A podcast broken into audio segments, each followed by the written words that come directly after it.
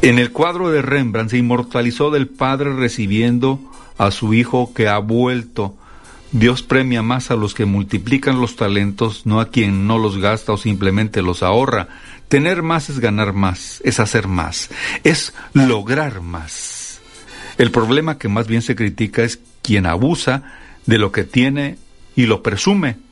Pero bueno, hasta de santo se presume. Así que todos tenemos que vencer al ego y estas son las maneras de hacerlo.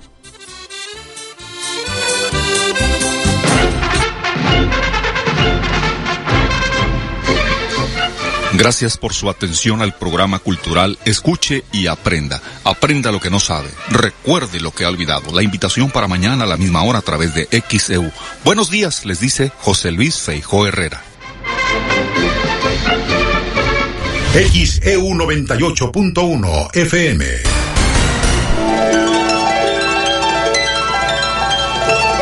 Hoy tenemos que dar las gracias. Gracias a quien nos permite disfrutar de un nuevo día. Gracias porque tenemos la alegría y la tristeza, el optimismo y el pesimismo, porque podemos estar contentos o enojados por el poder de discernir y de elegir, porque en nosotros consiste, y solo en nosotros, encontrar los alicientes. Ser felices debe ser nuestra meta, y luchar contra quienes se opongan. Para un ceño adusto, una sonrisa. Quitar la careta y descubrir la verdadera cara de la gente. Enseñar a quien no sepa que la felicidad es gratis, que no hay riqueza que valga si se es pobre de corazón, que la pobreza vive mientras no nace el amor. Gracias por la vida. Gracias a ti, como te llames Señor, que de cualquier forma eres el mismo. XEU Noticias 98.1 FM presenta El Noticiero de la U. Conduce la periodista Olivia Pérez.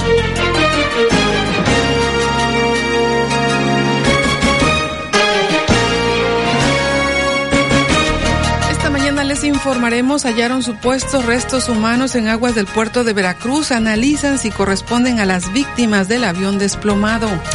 Varias familias quieren adoptar a la bebé hallada en una iglesia de Veracruz. Se registró apagón nuevamente en el mercado de artesanías del malecón, tuvieron que sacar las velas. Inauguran Banco del Bienestar en Veracruz e instalan un comité para atender a ciudadanos. Más de mil danzantes bailarán en el Zócalo de Veracruz.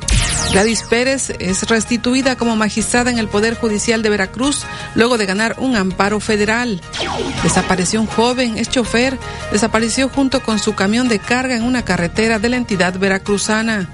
Sujetos armados queman 11 vehículos en la carretera Acapulco-Cihuatanejo. También quemaron vehículos y bloquearon carreteras tras un enfrentamiento en Tabasco. El Panda Ultimátum, el dirigente Marco Cortés llama a padres a destruir los libros de texto gratuitos. Por su parte, el gobernador Cuitlagua García Jiménez dice que el llamado a quemar los libros de texto es un acto retrógrada. Nuevos libros de texto son un retroceso en educación, dice el Instituto Mexicano para la Competitividad. Donald Trump comparecerá este jueves ante una jueza por el intento de revertir el resultado de las elecciones del 2020. Hallaron un cuerpo sin vida atorado en una barrera de boyas con púas en el río Bravo. En los deportes, Alejandro Tapia. Buenos días, soy en materia deportiva. Estaremos predicando en Los Ángeles Fútbol Club de Carlos Vela. Le mete siete goles a Juárez y avanza en la League's Cup a los octavos de final. Pachuca eliminado. Se le acabó el sueño al Mazatlán. Messi y compañía siguen en el camino de este campeonato. Cruz Azul se mide hoy al Charlotte. Pumas y Atlas también juegan este jueves 16 avos de final de la League's Cup. El Real Madrid pierde ante la Juve en partido amistoso allá en los Estados Unidos. Sevilla le ganó el Betis en Guadalajara, mientras que el Atlético de Madrid empata ante la Real Sociedad en el estadio de los Rayados del Monterrey. Sultanes le empata la serie a el Águila de Veracruz aquí en el puerto Jarocho. La CONADE desaparece a la Federación Mexicana de Natación y los problemas que han tenido con Kirill Todorov. Lo platicamos a partir de las 7.30 en el avance 8.15 a detalle.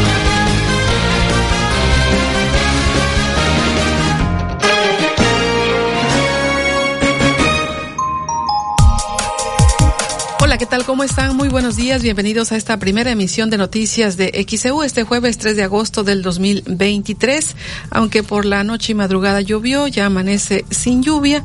Un hermoso amanecer que está registrándose en la zona conurbada Veracruz, Boca del Río. Y muy buenos días, José Luis Feijo. ¿Qué tal, Olivia Pérez? Buenos días. En este momento tenemos 24 grados Celsius. Después de las 7 le invitamos a escuchar la actualización del estado del tiempo. Hoy jueves 3 de agosto llevamos 215 días transcurridos y faltan por transcurrir 150 de este 2023. En 1492, un día como hoy, Cristóbal Colón sale del puerto de Palos, España. En 1914, Alemania declara la guerra a Francia en la Primera Guerra Mundial. En 1942, entra la ley en México del servicio militar obligatorio.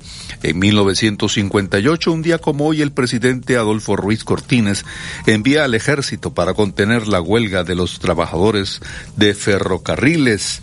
En el Santoral tenemos a Asprenato, Eufronio, Lidia, Martín y Pedro. Felicidades si usted lleva alguno de estos nombres. Son las 6 de la mañana con 37 minutos, jueves 3 de agosto 2023.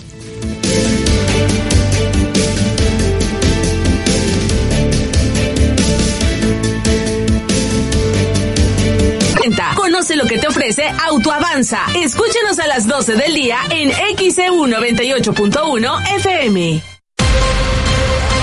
XHU 98.1 FM, en la zona centro de la ciudad y puerto de Veracruz, Veracruz, República de México, la U de Veracruz.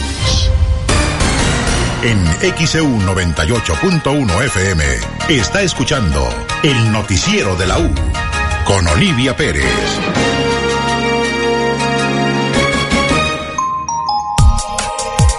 Las 6 de la mañana con 39 minutos.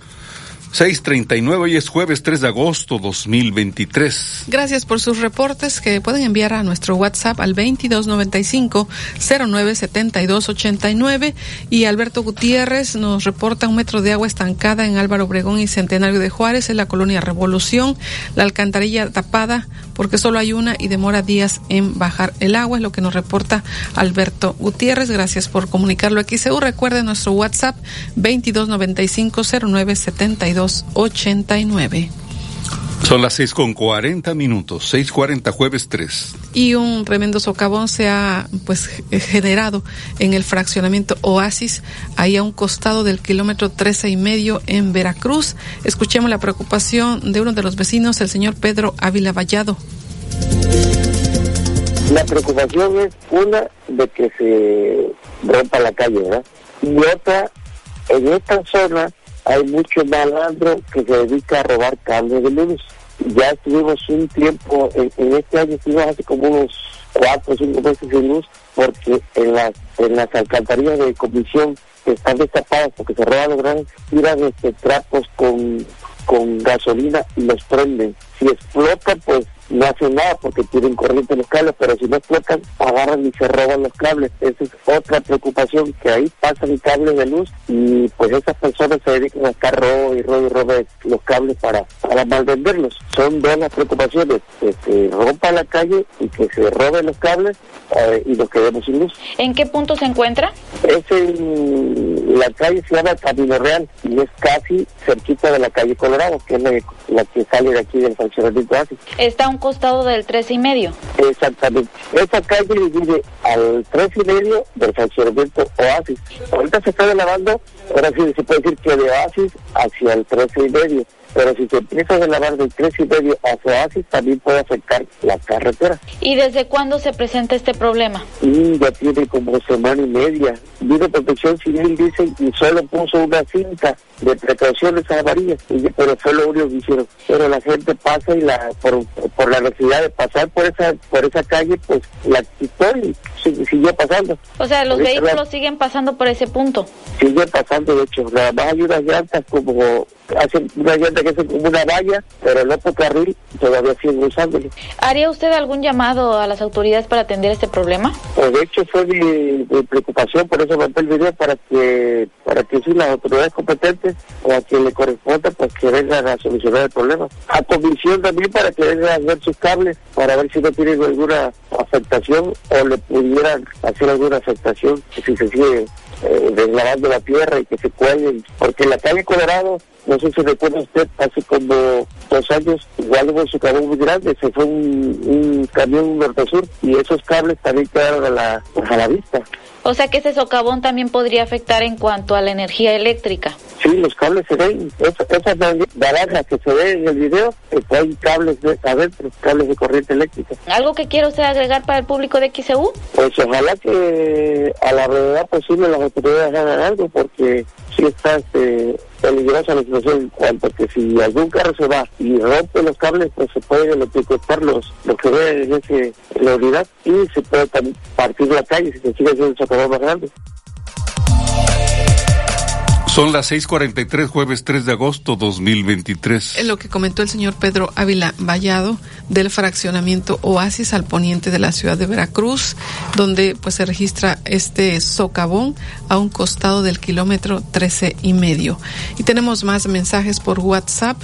Jorge López, lámpara sin funcionar en la calle Miguel Manzano y Arturo de Córdoba, colonia Reserva 3, es lo que reporta Jorge López. Fuga de agua, colonia obrero campesina en Francisco Villa 317 sobre la banqueta, lo reporta Juan Rodríguez Pérez.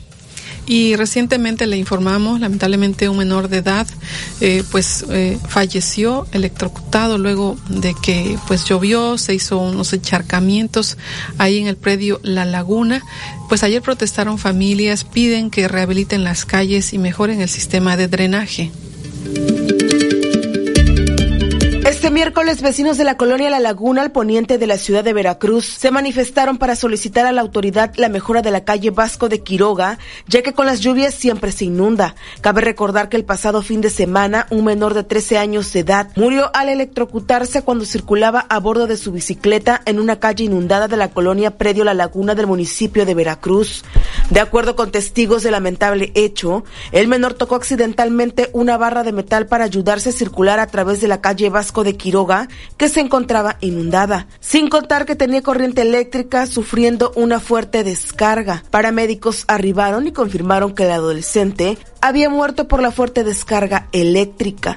La muerte del menor consterna a la población debido a que ocurrió cuando la víctima laboraba entregando pedidos a domicilio, por lo que piden la intervención de las autoridades para evitar otro accidente. X, EU Noticias, Estefanía Ábalos. 6 de la mañana con 45 minutos, jueves 3 de agosto 2023. Se comunicó la señora Silvia Mendoza Cortés, denuncia que en la etapa 7 del Infonavit Buenavista, al norte de Veracruz, hay al menos dos alcantarillas tapadas y tres fugas de aguas negras. El problema que tenemos es de que tenemos 22 días, 22 días con cinco fugas de aguas negras si oye usted los carros que pasan es porque ya llega a la otra, o sea, de un lado al otro de la calle. Tenemos cinco fugas que se juntan todas. ¿Esto en dónde El agua negra es en Alicia Moreno, empieza desde Sócrates y Alicia Moreno, pasa por Paseo del Lago, sigue hasta anda por enfrente del andador Guadalajara y llega a Playa Linda es hasta la, o sea, la fuga de agua negra llega hasta la otra calle, o sea, atraviesa toda la avenida y llega hasta la otra calle. Pero comenta que son cinco fugas, dice. Cinco fugas. Ajá. Todos tenemos los recibos, todos, todas las tres, somos tres cuadras. Todos tenemos la, el recibo de los pagos a SAS. Es una inundicia es una inundicia y una de moscos tenemos que cerrar las casas a las seis de la tarde. Están tapadas las alcantarillas, tienen palos, tienen piedras porque el agua arrastra de allá arriba de, se llama calle del lago, se viene toda la palizada y todo cuando llueve fuertísimo y se va a la alcantarilla que está en Alicia Moreno, entre Paseo Playa Linda, frente a al andador Guadalajara. Hablaba de malos olores.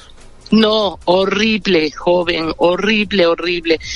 Es un peste, pues es agua sucia, es agua de drenaje, con popó. Es un foco de infección que ahorita los niños, este, no vaya, infección es mosco. ¿Ya lo reportaron a las autoridades correspondientes? Ya, mi, mi yerno ya fue, ya metió un oficio. La gente llama y llama y no vienen las 6:47, jueves 3 de agosto 2023. En lo que reportó la señora Silvia Mendoza Cortés, denuncia que en esta etapa 7 del Infonavit Buenavista, al norte de Veracruz, hay al menos dos alcantarillas tapadas, tres fugas de aguas negras. Vamos a la pausa.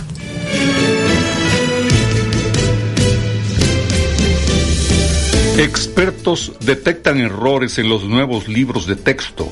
Jueces piden revisarlos y el gobierno busca entregarlos sin cambios. ¿Cuál es su opinión?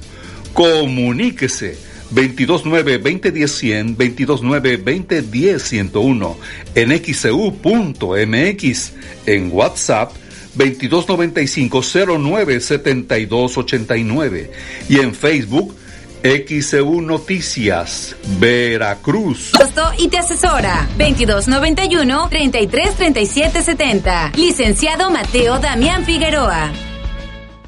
XEU 98.1 FM. En XEU 98.1 FM está escuchando el noticiero de la U con Olivia Pérez.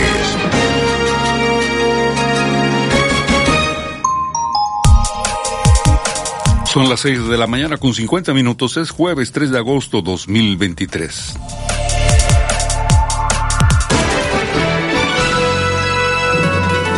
XEU Noticias 98.1 FM presenta los encabezados de los periódicos que se publican en la capital del país.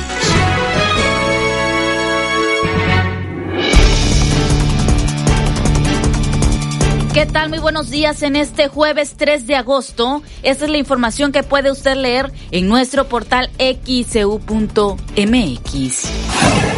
Marco Cortés llama a destruir páginas de nuevos libros de texto. Politizan a los niños, acusa.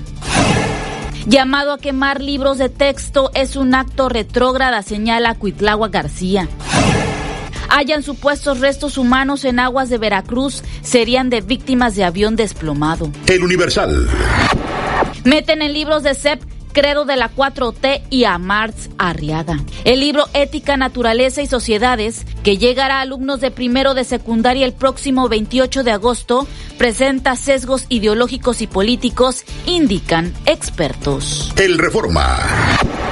Prenden Acapulco con narcobloqueos. Una violenta jornada en donde crímenes desataron balaceras e incendiaron vehículos paralizó Acapulco en plena temporada vacacional.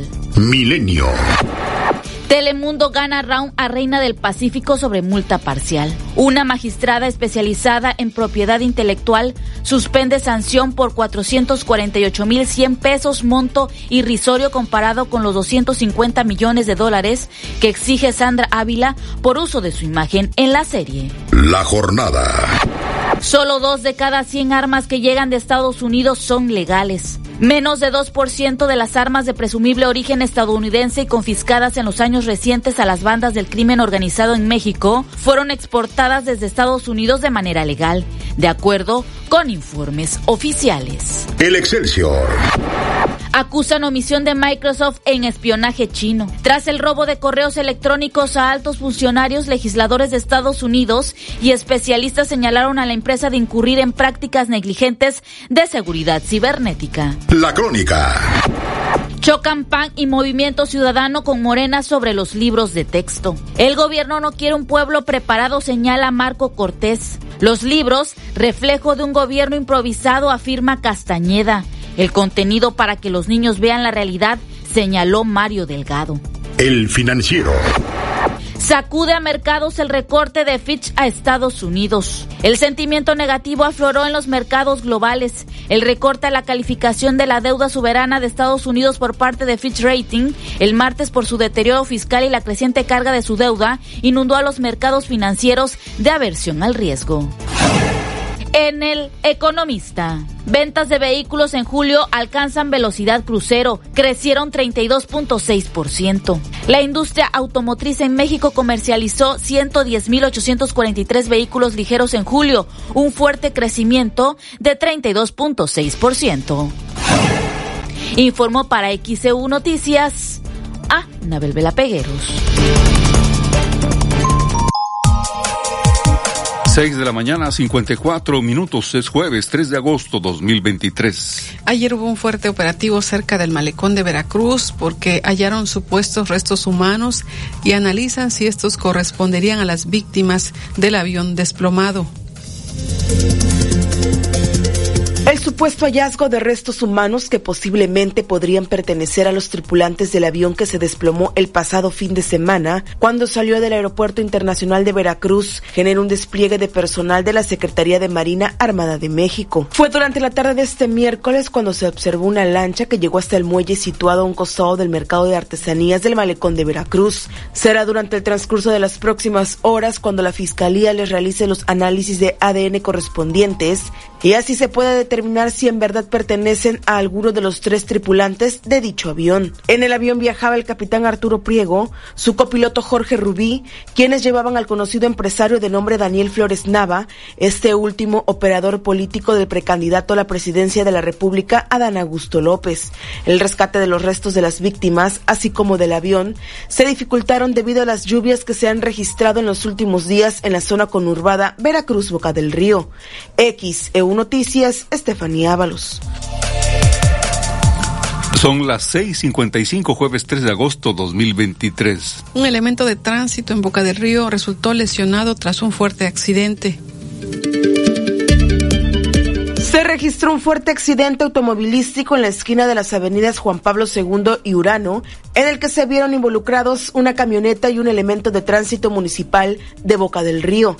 De acuerdo con los primeros reportes, los hechos ocurrieron cuando la conductora de la camioneta presuntamente le hizo corte de circulación, razón por la cual cayó al suelo y resultó con lesiones. Al lugar de los hechos arribaron paramédicos de bomberos conurbados, quienes auxiliaron al elemento de tránsito, mientras que personal de tránsito de Boca del Río acordonó la zona para evitar otro accidente.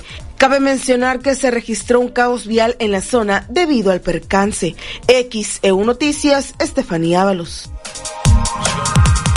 Son las 6:56, jueves 3 de agosto 2023. Y por otro lado, comentarle, desapareció un joven chofer junto con todo y su camión de carga. Vamos a escuchar este reporte.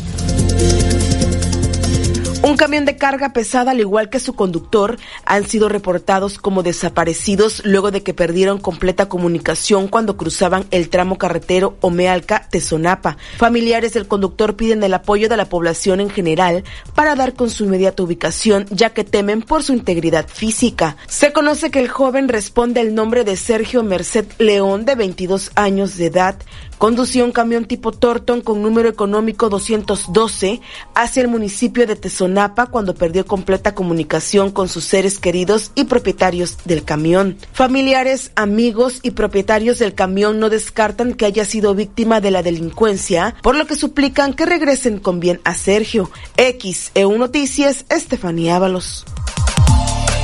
Son las 6:57, jueves 3 de agosto 2023. En más información, comentarle que anoche un nuevo apagón ocurrió en el mercado de artesanías de Veracruz, ahí en el Malecón. Escuchemos lo que comentó Ángel Hernández de la Asociación de Artesanos del Malecón de Veracruz.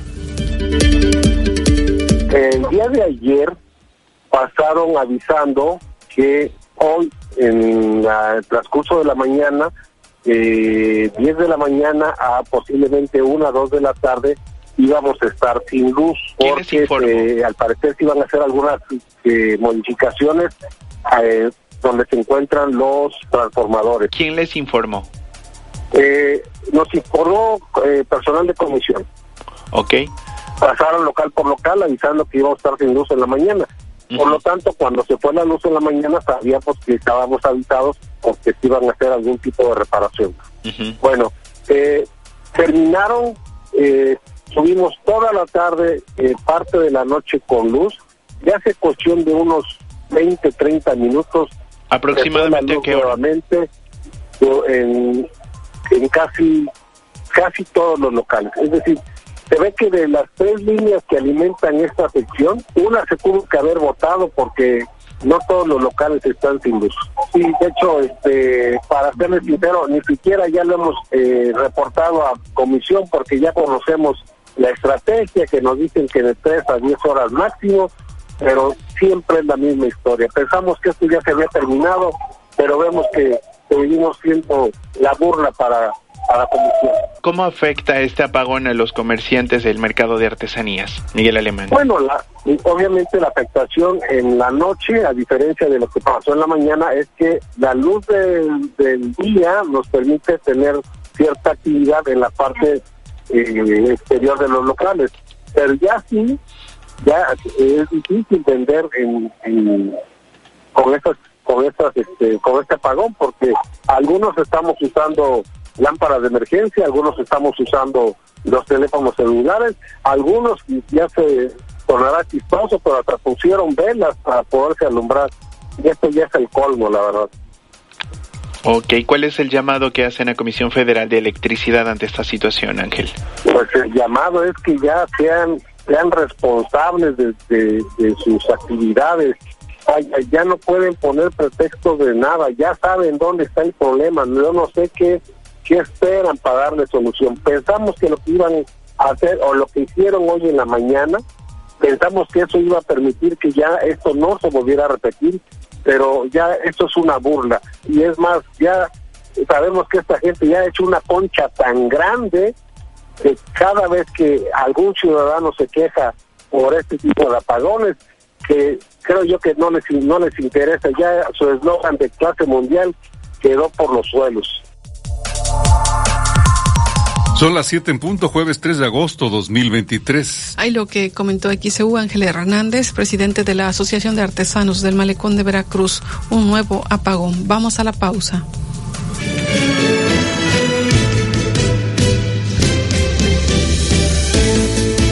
Expertos detectan errores en los nuevos libros de texto.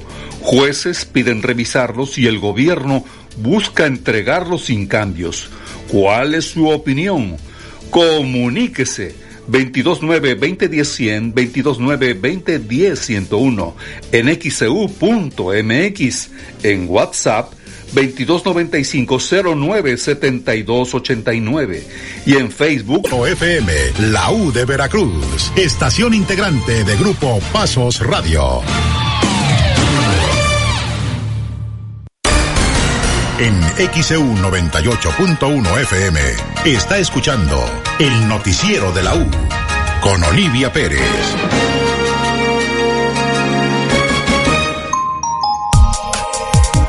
Son las siete con dos minutos. Hoy es jueves 3 de agosto 2023. XEU transmite el noticiero de la U desde el estudio Fernando Paso Sosa con la conducción de Olivia Pérez. Gracias, José Luis Feijo. Y comentarles, hay mensajes vía WhatsApp. El señor Omar Jiménez, buen día, saludos y nos envía una hermosa postal de la bahía hacia uno de los rompeolas. También tenemos este mensaje de José Luis Hernández de la colonia Positos y Rivera. Nos reporta que en Francisco Canal, en la calle 10, hay varios terrenos baldíos que tienen mucho monte, hay moscos. Hace un llamado para que también el señor Severo Torres comenta que no ha pasado el camión recolector de la basura. Es Leonardo Pasquel y Sierra Paracaima, Infonavit Las Brisas. Dice que anteriormente pasaba todos los días, pero lleva dos días que no pasa el camión de la basura. El señor Pablo reporta tres luminarias en calle Juan de la Luz Enríquez entre Laguna Dulce y Laguna de Catemacu. No funcionan, tienen cinco días sin funcionar. Esto es la unidad habitacional El Coyol 4.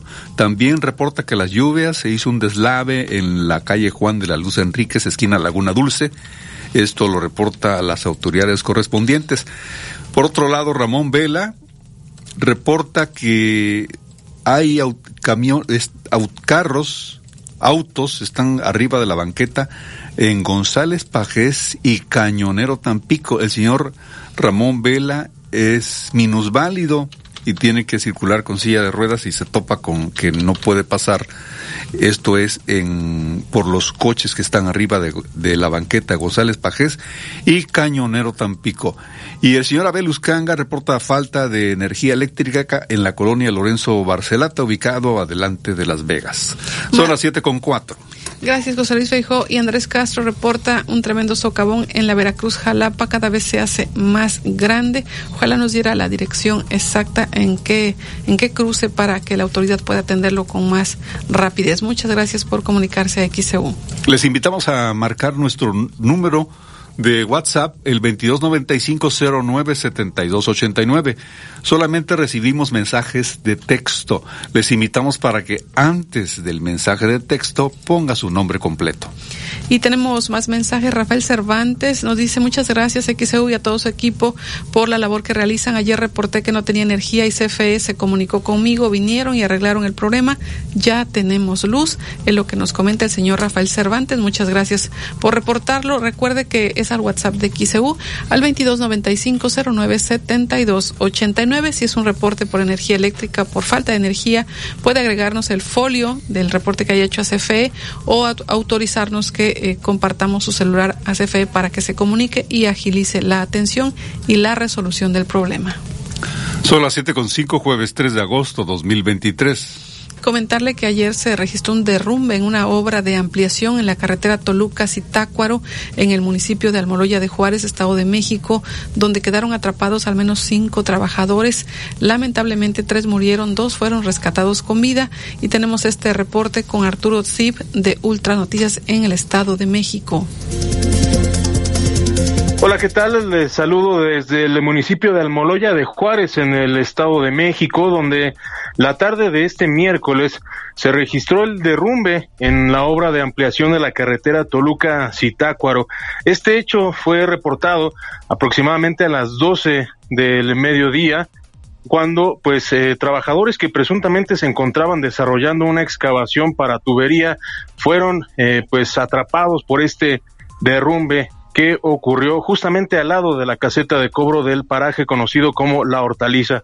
Fueron cinco trabajadores atrapados, lamentablemente tres de ellos perdieron la vida, dos más lograron ser rescatados con vida y fueron trasladados en helicóptero a la clínica 251 del Instituto Mexicano del Seguro Social en el municipio de Metepec. Aunque todavía se desconocen las causas de este incidente, se presume que debido al reblandecimiento de la tierra en esta zona debido a las lluvias de las últimas semanas, pues eh, pudo haber ocurrido este incidente en la ampliación de la carretera Toluca-Zitácuaro en el municipio de Almoloya de Juárez. Alberto, ¿se sabe cuál es el estado de salud de los dos lesionados, de los dos heridos? En este momento, pues eh, no se tiene información al respecto, pero se les maneja como estables. Eh, ambas personas fueron eh, pues intervenidas con equipo de respiración, dado que pues estuvieron algunos minutos sepultados bajo este eh, banco de tierra que cayó sobre las cinco personas eh, atrapadas. Estamos pendientes del estado de salud de estas dos personas que pues ya están siendo atendidas médicamente. ¿Fueron identificadas ya las tres víctimas de este incidente? Así es, ya fueron identificadas las familias de las eh, cinco víctimas, de los tres fallecidos, de los dos lesionados, acudieron a este lugar pues para hacer el reconocimiento y el acompañamiento en estos casos, los dos lesionados que fueron atendidos en una clínica del IMSS. ¿Ya fueron entregados los cuerpos a los familiares? Eh, se prevé que sea precisamente este jueves cuando puedan entregarse ya los cuerpos a los familiares. Fueron eh, trasladados por peritos de la Fiscalía General de Justicia del Estado de México para hacer las indagatorias correspondientes, pero este jueves pues ya serían entregadas a las familias que eh, se encontraban en el lugar. Son las 7.08, es jueves 3 de agosto 2023. Gracias al periodista Arturo Sib desde el Estado de México que nos reportó esta lamentable situación. Tres trabajadores fallecieron luego de que hubo un derrumbe en una obra de ampliación en la carretera Toluca-Zitácuaro. Vamos a la pausa.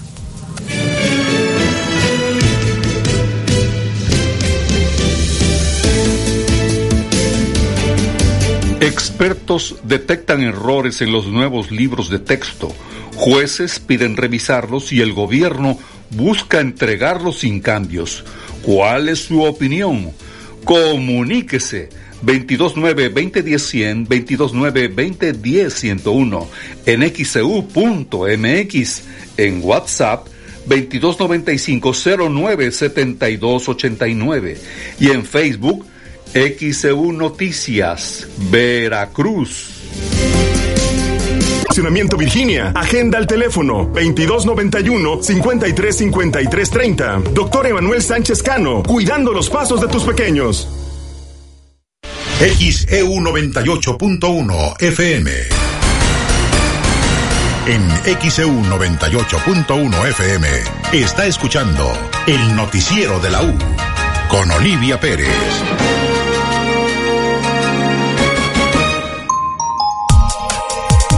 Son las 7 con 12, jueves 3 de agosto 2023. Continuamos en el noticiero de la U con Olivia Pérez. XEU 98.1 FM presenta el avance del pronóstico del tiempo. Saludamos al licenciado Federico Acevedo desde la Secretaría Estatal de Protección Civil. ¿Qué tal? Muy buenos días. ¿Qué nos comenta del pronóstico del tiempo? Hola Olivia, ¿qué tal? Buen día, gusto saludarte aquí a todos los que nos escuchan. Eh, feliz inicio de jueves. Y bueno, eh, lo primero que comento es de que sigue el tiempo mayormente nublado en lo que es la parte desde Tuxpan hasta el sur de la entidad. Está mayormente nublado, es, es nubosidad diferente, en algunas es nubosidad media, en otras hay nubosidad baja, que no tiene potencial para tormentas, y actualmente se está desarrollando precisamente un área de tormentas en el extremo noreste de la región de los Tuxtlas, que se extiende hacia el norte, hacia la zona marítima, y que bueno, se puede decir que está frente a las costas de eh, centrales, la costa central del estado de Veracruz. Eh, no creemos que se puedan este, acercar como tal, como tormentas hacia la costa central, pero sí por lo menos toda esta situación va a mantener todavía el tiempo eh, mayormente nublado esta mañana en la conurbación Veracruz-Boca del Río, independientemente de que no haya precipitaciones. En el resto del estado, bueno, hacia la zona norte está mayormente despejado, posiblemente más tarde haya algo de nubosidad, pero sin probabilidad de precipitaciones. Y el pronóstico pues está indicando que en las condiciones meteorológicas no van a cambiar mucho con respecto a días pasados. Es decir, eh, sigue alto el potencial para lluvias y tormentas eléctricas, con las máximas en las cuencas del centro y del sur. Y hablar del centro y no es únicamente las regiones de montaña, sino como ha ocurrido ahí en la costa central, también con ustedes. Eh, todavía eso se espera que, perdón, por lo menos 24 48 horas persista. En este caso en particular, lo que está ocasionando esta inestabilidad, desarrollos nublados y las, y las precipitaciones es el paso del lado tropical número 18, que esta mañana eh, consideramos que el eje ya está al sur de lo que es el norte de Puebla. Entonces, la parte posterior de la onda tropical es la que está generando esta nubosidad que acabo de comentar y que puede mantenerse en las siguientes, o bueno, dar lugar a, la posibilidad de lluvias y tormentas en las siguientes 24 horas, como lo acabo de comentar. En cuanto a, a la a la este, a las temperaturas, pues las máximas en la zona norte, en Tuxpan 34.8 de máxima, amanecen con 24.2, llovió 1.2 milímetros en las últimas 24 horas. Aquí en Jamapa la máxima 27.5, la mínima de esta mañana 16.6, está mayormente nublado, dejó de llover por ahí de las eh, 5 de la mañana, entre 5 y 5 y media de la mañana, 9 milímetros de lluvia acumulado, eh, independientemente de que sea poca lluvia la que ha caído aquí en Jalapa, pues también ya llevamos varios días con precipitaciones.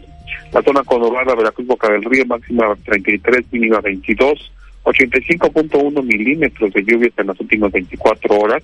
Eh, siguen sumando en los últimos días. Yo creo que esta semana, eh, desde el fin de semana hasta el día de hoy, eh, se va a considerar como la semana más lluviosa de lo que llevamos en la temporada de este año. Analizaba la máxima 27.2, no tengo un reporte de mínima ni de lluvia, pero llovió también el día de ayer. Y en Coatzacoalcos la máxima 30.4, tampoco tengo reporte de mínima ni de precipitaciones, pero tengo entendido que llovió también fuerte ahí en el área de Coatzacoalcos ayer por la tarde. Estuvieron reportando en algunos en la tarde chubascos importantes y yo creo que durante la noche se sería un poco más, además de que sigue el tiempo mayormente nublado. Eh, así es que pues se siguen las condiciones para lluvias.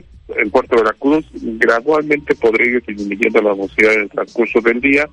Eh, esa nubosidad con tormenta frente va a limitar que sea este, con rapidez esta disminución. Eh, pero yo espero que después del mediodía ya tengamos otra vez el cielo mayormente nublado a parcialmente nublado, eh, principalmente por nubes altas, y nuevamente de esta noche a mañana a esperar las lluvias y las precipitaciones ahí en la costa central, y aquí en la zona montañosa central, pues la nubosidad que está actualmente puede persistir, eh, quizás no habrá mucho al mediodía, pero para la tarde noche otra vez también la posibilidad de lluvias y de tormentas. Sistemas tropicales actuales, pues tenemos, aquí ya comenté, a la onda tropical 18, eh, que está su eje al sur del norte de Puebla, la onda tropical número que va a ser la número 19, su eje está al sur del oeste de Cuba y posiblemente el día entre viernes y el sábado ya esté cruzando lo que es la zona sur del estado de Veracruz. Y esto hace que, pues, que precisamente las lluvias se extiendan todavía hasta el fin de semana y posiblemente sería hasta el domingo cuando haya una disminución eh, ya bien, no es significativa en cuanto a precipitaciones en el estado. Eh, tenemos eh, Adora, que es un huracán mayor, categoría 4, estaba centrado durante la madrugada a 215, perdón, a 1260 kilómetros al sureste de Los Cabos, con vientos de 215 kilómetros por hora y un desplazamiento al oeste de razón de 28 kilómetros por hora, y alejándose del país. Mientras que hay un disturbio al sur de Oaxaca que tiene alta probabilidad para evolucionar a ciclón tropical en los próximos siete días, conforme se vaya moviendo paralelo a costos nacionales. Y en el Atlántico, pues está en relativa calma por el momento. No hay sistemas significativos, salvo las zonas que les acabo de comentar. Pues es la información más los datos de Atipona, que en este momento la presión mosaica es de 1015.2, mientras que la medida relativa es de 83.6%. Pues Olivia, es el reporte que le tenemos mañana. Sí, licenciado Federico Acevedo, esta tarde, ¿qué máxima podemos esperar y, la, y el índice de calor? Claro, sí se me pasó. Eh, temperaturas temperaturas eh, para hoy a lo largo del estado de Veracruz, en la zona norte, eh, temperaturas entre los 35 a 38 grados Celsius, sí. máximas en la región de la Huasteca, Jalapa de Córdoba, entre los 26 a 28 nuevamente, en la zona del puerto de Veracruz y Boca del Río, 32 a 34 lo dejamos, el índice de calor también lo dejamos en 36, 38, y hacia la zona sur entre los 30 a 35 grados Celsius máximas en los límites con el estado de Oaxaca. El viento en este momento está del oeste-noroeste, que es el terral, espera que al, como en días anteriores, pues ya para el mediodía y durante la tarde sea del norte norte y noreste, principalmente noreste, como velocidades de 20 a 30 kilómetros por hora. Ahora sí, creo que es lo que faltaba. Muchísimas gracias, licenciado Federico Acevedo. Un gusto haberle saludado. Buen día. Igualmente, Lidia, gracias. Un abrazo para todos. Gracias, hasta luego. Son las 7 con 20 jueves. Trata cálculos urinarios con láser Super Tulio, único en el estado. Agenda tu cita al 2293 438206. De acuerdo a lo que nos ha informado el licenciado Federico Acevedo, eh, pues tenemos el cielo mayormente nublado desde Tuxpan hasta el sur del estado. En la zona norte amanecen con 24 grados Celsius, máxima de 35 a 38 grados Celsius. En Jalapa, mínima 16, máxima 26 a 28 grados Celsius. En el sur amanecen, eh, bueno, no nos dio la temperatura al amanecer, sí la máxima para hoy 30 a 35 grados Celsius en la zona sur del estado. En la zona conurbada Veracruz, Boca del Río, amanecemos con 22 grados Celsius, máxima 32 a 34 grados Celsius, un índice de calor para hoy de 36 a 38 grados Celsius. El viento del oeste-noroeste rolará al norte-noreste de 20 a 30 kilómetros por hora al mediodía y la presión atmosférica esta mañana 1015 milibares, la humedad 83% y bueno, ha llovido en las últimas 24 horas en la zona conurbada Veracruz Boca del Río. Los acumulados en 24 horas han, cinco, han sido de 85 milímetros y esta nos dice el licenciado Federico Acevedo que podría ser la semana más lluviosa en lo que va del año. En cuanto a las lluvias, se prevén para la zona conurbada de esta noche a mañana. En Jalapa seguirán los nublados y en la tarde lluvias y tormentas.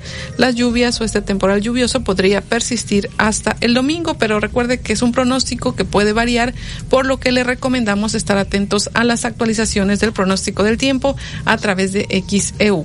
Y en cuanto a temperaturas en otras ciudades, Tijuana 19 grados, Cancún 28 grados, Monterrey 24 grados, Guadalajara 18 grados y la Ciudad de México 14 grados Celsius. Agradecemos quienes han seguido el pronóstico a través de las 06, doctor Efraín Barradas Huervo, cirujano urólogo, 2293 43 06.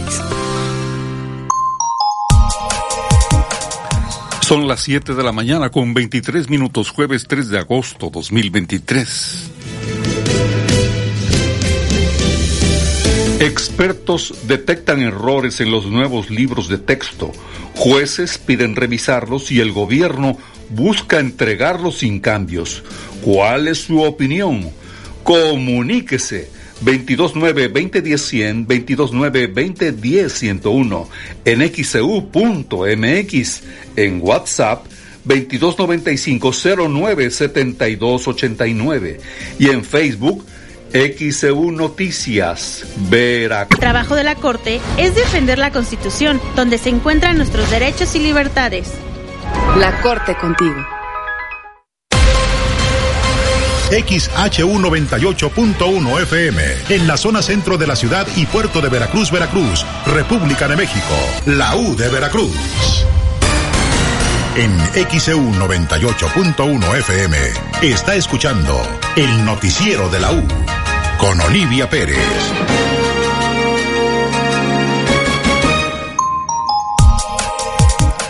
Son las 7:26, jueves 3 de agosto 2023. Continuamos en el noticiero de la U con Olivia Pérez. Y tenemos el reporte financiero.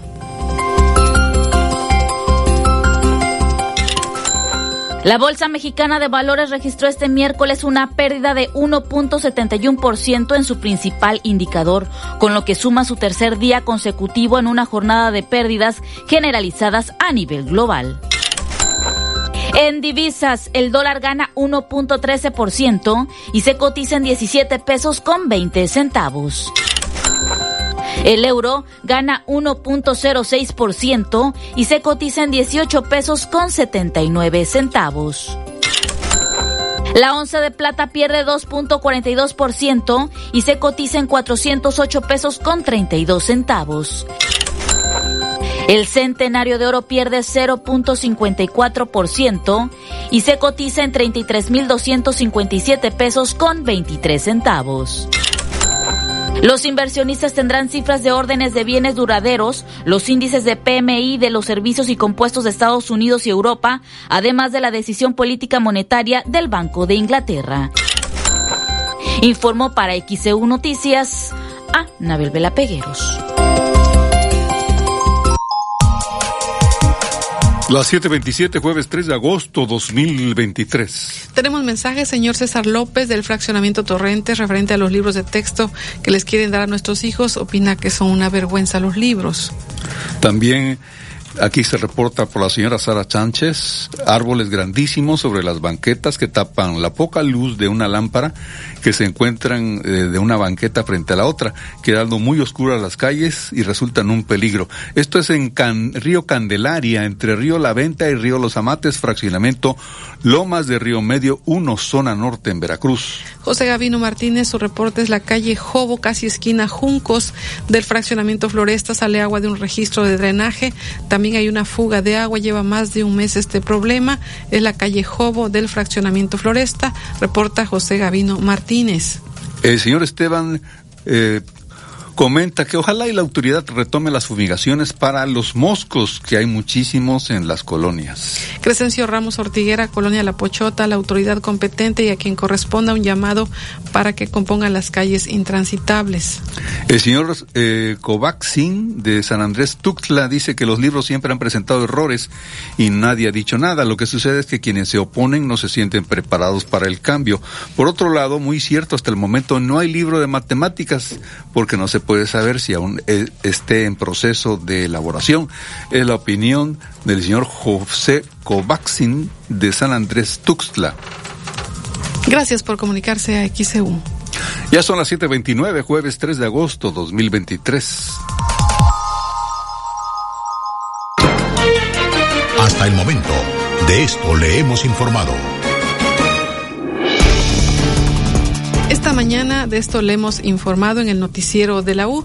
El señor Pedro Ávila Vallado reportó que por las recientes lluvias se formó un enorme socavón en el fraccionamiento Oasis de Veracruz a un costado del kilómetro trece y medio y pues indicó que la preocupación es porque el socavón cada vez se hace más grande y además tiene cables de luz. Vecinos de la colonia La Laguna al poniente de la ciudad de Veracruz se manifestaron para solicitar a la autoridad la mejora de la calle Vasco de Quiroga lugar donde un menor de edad perdió la vida tras electrocutarse. La señora Silvia Mendoza denuncia que en la etapa 7 del Infonavit Buenavista, al norte de Veracruz, hay dos alcantarillas tapadas, tres fugas de aguas negras. Se eh, generó un despliegue de personal de la Secretaría de Marina Armada de México por el supuesto hallazgo de restos humanos que posiblemente podrían pertenecer a los tripulantes del avión que se desplomó el pasado fin de semana cuando salió del Aeropuerto Internacional de Veracruz se registró un fuerte accidente automovilístico en la esquina de las avenidas Juan Pablo II y Urano, en Boca del Río, en el que se vieron involucrados una camioneta y un elemento de tránsito que salió lesionado. Un camión de carga pesada, al igual que su conductor, han sido reportados como desaparecidos luego de que perdieron completa comunicación cuando cruzaban el tramo carretero Omealca-Tezonapa. Familiares del conductor piden el apoyo de la población en general para dar con su inmediata ubicación, ya que temen por su integridad física. La noche de este miércoles se registró un nuevo apagón en casi todos los locales del mercado de artesanías del malecón de Veracruz, informó el presidente de la Asociación de Artesanos, Ángel Hernández Ramos. Un derrumbe en la obra de ampliación en la carretera Toluca-Zitácuaro, en el municipio de Almoloya de Juárez, Estado de México, dejó como saldo a cinco personas atrapadas, tres murieron y dos fueron rescatadas con vida. Y también le informamos en el pronóstico del tiempo, de acuerdo a lo que nos informó el licenciado Federico Acevedo Rosas, está mayormente nublado desde Tuxpan hasta el sur del estado. En cuanto a las temperaturas en el norte, mínima 16, máxima 35 a 38 grados Celsius. En Jalapa la mínima 16, máxima 26 a 28 grados Celsius. En el sur del estado la máxima para hoy 30 a 35 grados Celsius.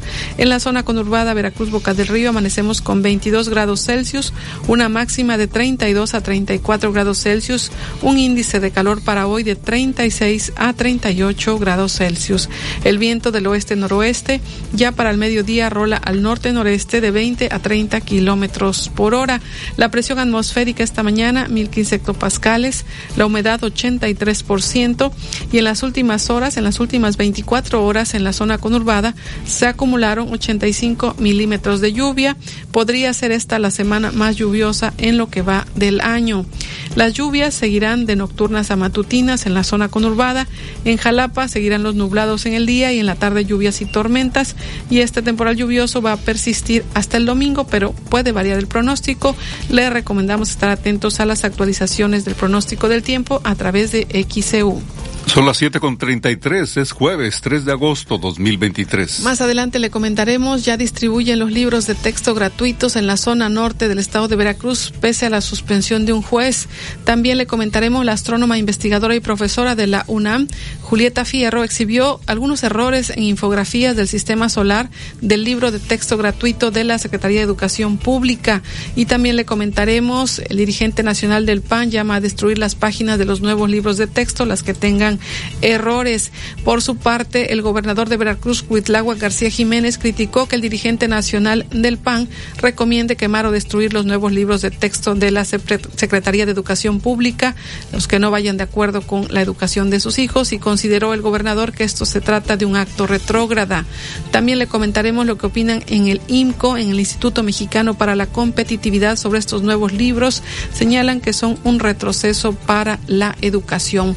Por su parte, la CEP, la titular Leticia Ramírez, aseguró que la CEP ha cumplido escrupulosamente con el desahogo de los requerimientos judiciales respecto a los juicios de amparo sobre los nuevos libros de texto gratuitos que se estarán distribuyendo en todo el país y la CENTE está en contra de los libros de texto de la Secretaría de Educación Pública. Señalan que solo los van a utilizar como apoyo y van a seguir su normal eh, plan de estudios, es lo que dice la CENTE. Le tendremos todos los detalles, pero antes la información deportiva con Alejandro Tapia.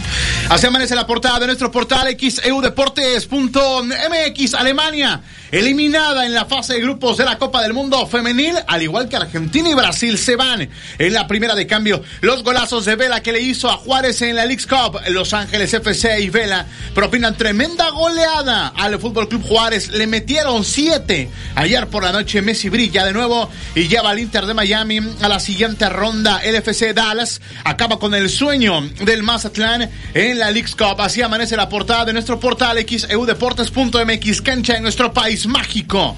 Y la fotografía de Messi, el Inter de Miami le ganó tres goles a uno al Orlando City y están en los octavos de final de la competencia entre la Liga MX y la MLS.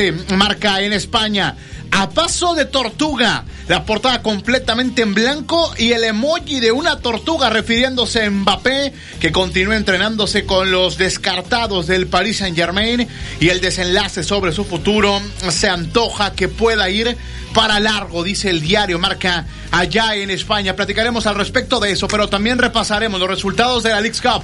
Dallas, dos goles a uno a Mazatlán. El equipo de la MLS eliminado. Pachuca, perdón, el de la Liga MX. Pachuca de la Liga MX eliminado. Empató a cero goles contra el Dinamo de Houston y en penales el equipo de la MLS logró avanzar. Inter de Miami le ganó tres goles a uno al Orlando City y Los Ángeles Fútbol Club de Carlos Vela siete goles a uno le metió al Fútbol Club Juárez. Así que platicamos de eso, de los partidos de hoy juega Pumas, Atlas, también juega León y Cruz Azul que estará enfrentándose a las 6.30 de la tarde al equipo de Charlotte. Va Gudiño hoy a la portería del equipo cementero. No va Sebastián Jurado a pesar de los penales que tapó en la ronda anterior. El Atlético de Madrid y la Real Sociedad 0-0 en partido amistoso allá en Monterrey en el Estadio de los Rayados. Sevilla le ganó 1 por 0 al Betis en partido amistoso también en el estadio, pero de las Chivas Rayadas del Guadalajara. Alemania quedó eliminada de la Copa del Mundo Femenil. Platicamos de eso, también de los sultanes, que le ganaron tres goles a uno al equipo, tres, tres carreras a uno, perdón,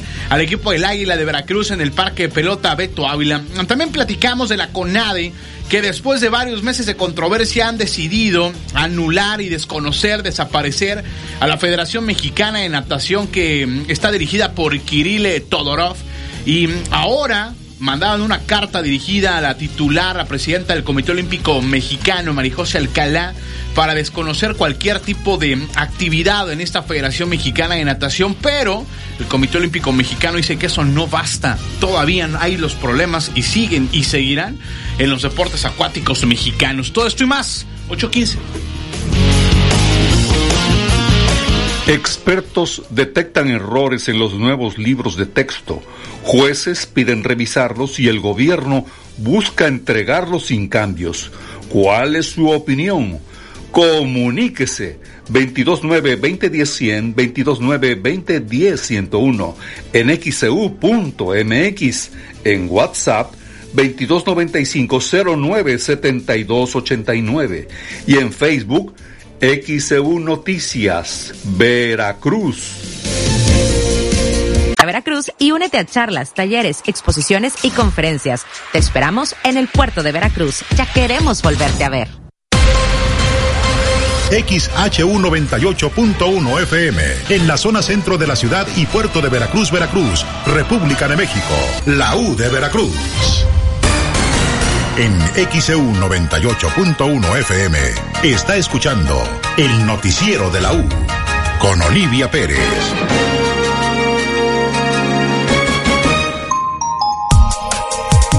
Son las 7:42, jueves 3 de agosto 2023. Continuamos en el noticiero de la U. Estamos transmitiendo desde el estudio Fernando Paso Sosa. Tenemos reportes Mercedes Olivares sobre los libros de texto. Antes de salir a impresión, quiero pensar que pasan por una revisión y una edición. Por ende, ese personal debe ser responsabilizado por las fallas y errores, porque supongo que antes de imprimir se revisan o no, es lo que pregunta. Y el hecho de que hubiera errores antes no quiere decir que deba de mantenerse esta baja calidad de ellos. Y opina que les deben dar una lista, una fe de ratas a todas las maestras para que rectifiquen lo que tenga errores, lo que dice Mercedes Olivares. El señor Claudio Figueroa Plovín comenta, los libros de texto ahora son el vehículo para ideologizar a inducir a los niños al comunismo. No participó el Consejo Técnico para elaborarlos. Tenemos más mensajes, señor Hernández, de la colonia Cerdán, respecto a los libros de texto. Esperemos que la Suprema Corte haga cumplir la ley al presidente y terminen eh, pues haciendo unos libros de calidad y que sirvan para el avance en la educación y no sean un retroceso. Eh, la señora Rosa, fraccionamiento Puente Moreno y Lagos de Puente Moreno, hay mucho mosco, se pide campañas de fumigación. Deben tener en cuenta las lagunas que se encuentran dentro del fraccionamiento. También la señora Marta Martínez opina en relación a los libros que como padres de familia tenemos derecho a decidir si los usan o no nuestros hijos, independientemente a que sean distribuidos. al Estado le corresponde impartir educación, pero no imponer ideologías, es lo que opina Marta Martínez. Ricardo Torres Martínez, Fraccionamiento Costa Dorada, los libros de texto son un fracaso. Los padres de familia no los vamos a aceptar. El señor Humberto de Tequila, Veracruz, mi opinión al respecto de los libros de texto es preguntar por qué ahora los expertos y los jueces se preocupan por la redacción de más de 27 millones de libros. Ahora dicen que están mal redactados. Estas personas son miembros de un partido político. No dijeron nada antes y ahora sí es lo que comenta el señor Humberto de Tequila, Veracruz. Gabriel Herrera reporta el semáforo de la entrada de la Pochota y JB Lobos tienen cuatro días apagados y es peligroso ya que hay un crucero con mucho tráfico. Eduardo Castillo, ¿dónde se reporta que hay perros Rottweiler sueltos? Salí a buscar a mi hija que sale del trabajo a las cinco de la mañana. Los perros estaban sueltos y estaban gruñendo, mostrando los dientes. ¿Qué pasa si atacan a personas que salen a trabajar? Están sueltos. Es en la unidad habitacional Laguna del Coyol, en la calle de los Retornos, sección A.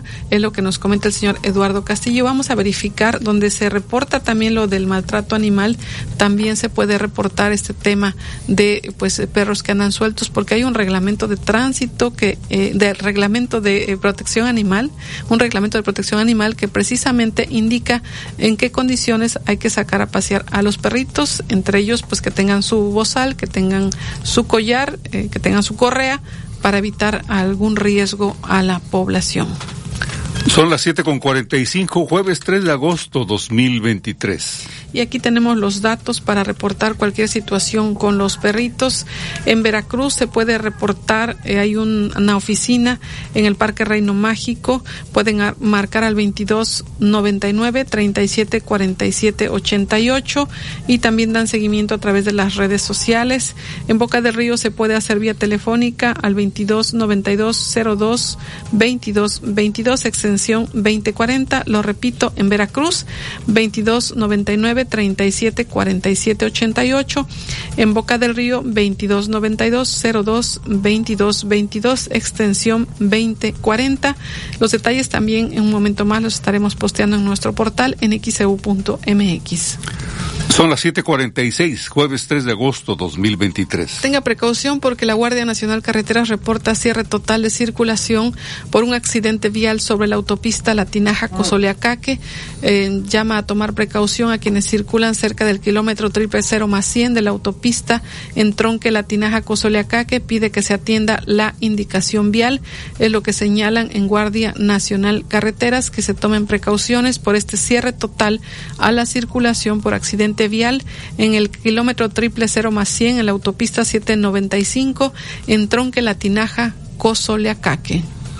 747, jueves 3 de agosto. Vamos a la pausa.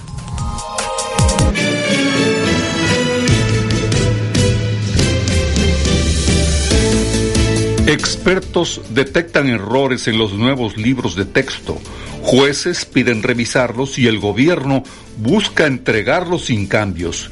¿Cuál es su opinión? Comuníquese 229-2010-100, 229-2010-101, en xcu.mx, en WhatsApp 2295-097289 y en Facebook XEU Noticias, Veracruz. Entre sí generan economía para miles de familias. CIRT, Radio y Televisión Mexicanas. Voz de las empresas. Consejo de la Comunicación. XEU 98.1 FM. En XEU 98.1 FM está escuchando el noticiero de la U con Olivia Pérez.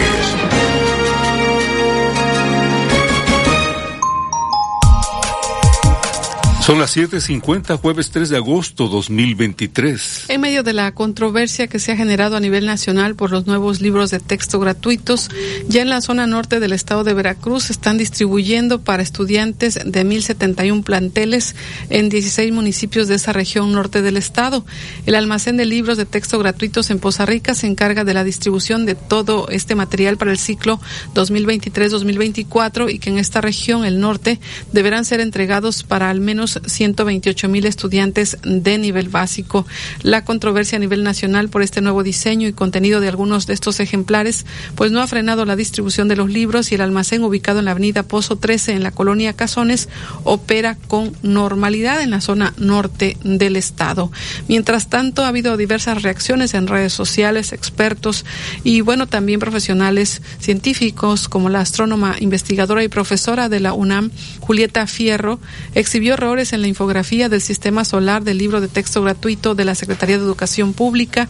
A través de su cuenta de Twitter realizó observaciones sobre una imagen del sistema solar que se encuentra en el libro Nuestros Saberes de quinto grado de primaria, destacando que la imagen no se entiende porque tiene varios errores, ante lo cual recomendó que sería bueno mandar a revisión los libros y dijo me acaban de enviar esta imagen supuestamente de un libro de primaria de la SEP. Espero que sea una falsa noticia. Tiene muchos errores, no se entiende y sería bueno revisarlos, es lo que comenta la astrónoma Julieta Fierro sobre los libros de texto gratuitos. Son las 7:52, jueves 3 de agosto 2023. Al respecto, vamos a la redacción de noticias. Alexandra Bush, te escuchamos. Buenos días, porque ya hay un posicionamiento de la Unión de Padres de Familia. Gracias, Olivia. Buen día. Así es, como bien comentas, la Unión Nacional de Padres de, de, Familia están emitiendo un comunicado en donde reconocen a las autoridades del Poder Judicial por el fallo otorgado respecto a las demandas que recientemente presentaron con el objetivo de detener la impresión y distribución de los libros de texto para primaria y secundaria debido a que estos están siendo elaborados al margen de la ley y a espaldas de los mexicanos. En un comunicado, la Unión de Padres de Familia señala que estos libros no están basados en planes o programas de estudio y por ello ponen en riesgo la calidad educativa que recibirán millones de niños mexicanos a partir del próximo año escolar. Asimismo, celebran que el acuerdo que resolvió a petición de suspensión provisional en el amparo que iniciaron refleja que la juez ajustó su determinación y la fundó en las leyes vigentes. En este comunicado, la Unión de Padres de Familia señala que esta suspensión está fundada en el interés legítimo que tienen precisamente los padres de familia por la educación de sus hijos y en la necesidad de atender con seriedad y efectividad lo que ha dejado grandes retos que se tienen en materia educativa y que se agravaron con la pandemia del COVID-19, tales como el rezago educativo, la deserción el mantenimiento y mejoramiento de infraestructura, la capacitación docente y la adecuada aplicación de los contenidos educativos.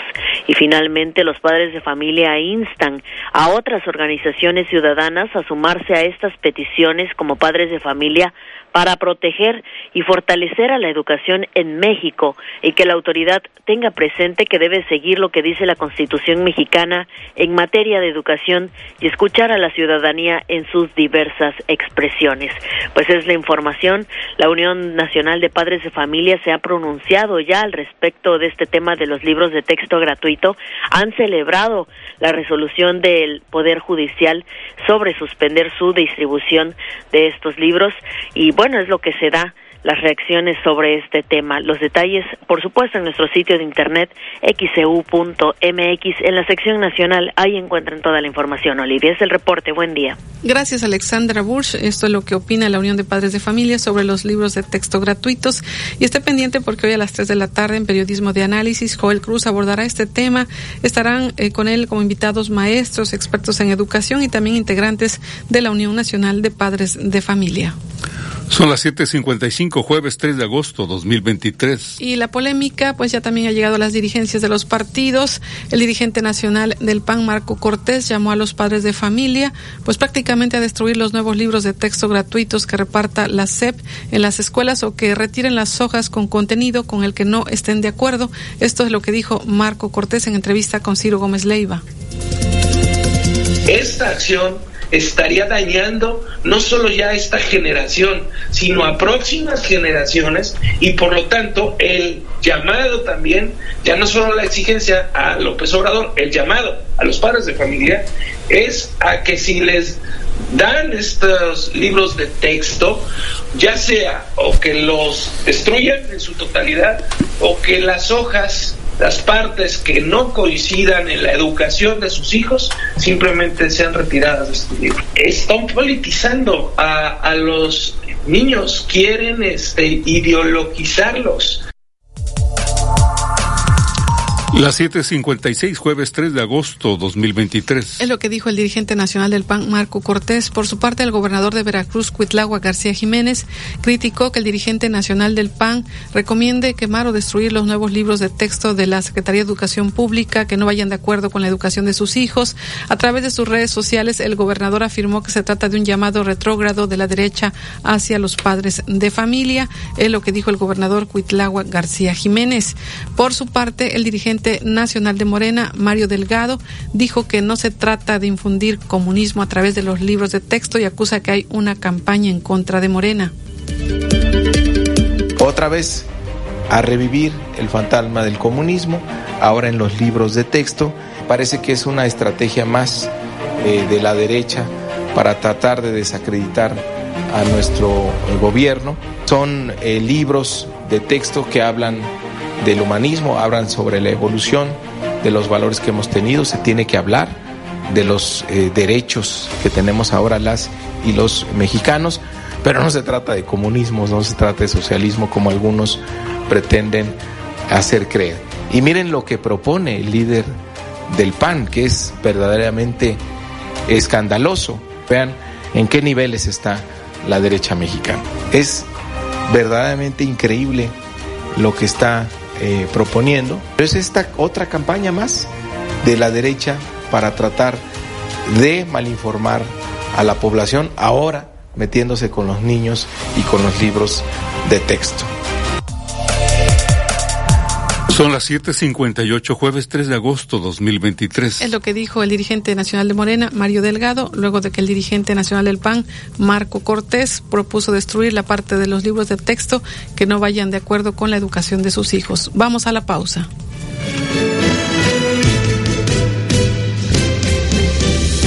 Expertos detectan errores en los nuevos libros de texto. Jueces piden revisarlos y el gobierno busca entregarlos sin cambios. ¿Cuál es su opinión? Comuníquese 229-2010-100, 229-2010-101, en xcu.mx, e en WhatsApp 2295-097289 y en Facebook XEU Noticias, Veracruz. El noticiero de la U. Desde Veracruz, Veracruz, sintoniza XHU 98.1 FM, con estudios y oficinas en Ocampo, esquina Independencia, séptimo piso del edificio Pasos, en la zona centro de la ciudad y puerto de Veracruz, Veracruz, República de México. XHU 98.1 FM, con teléfonos 2010-100 y 2010-101. Si vive fuera de Veracruz, marque 229. XEU 98.1 FM, la U de Veracruz. Estación integrante de Grupo Pasos Radio. En XEU 98.1 FM está escuchando el noticiero de la U con Olivia Pérez.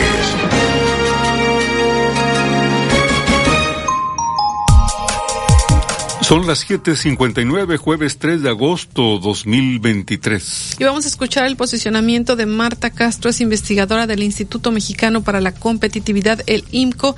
Hicieron un análisis del nuevo plan de estudios y también de los nuevos libros de texto y puso en contexto la situación o la circunstancia en la que se dan estos cambios.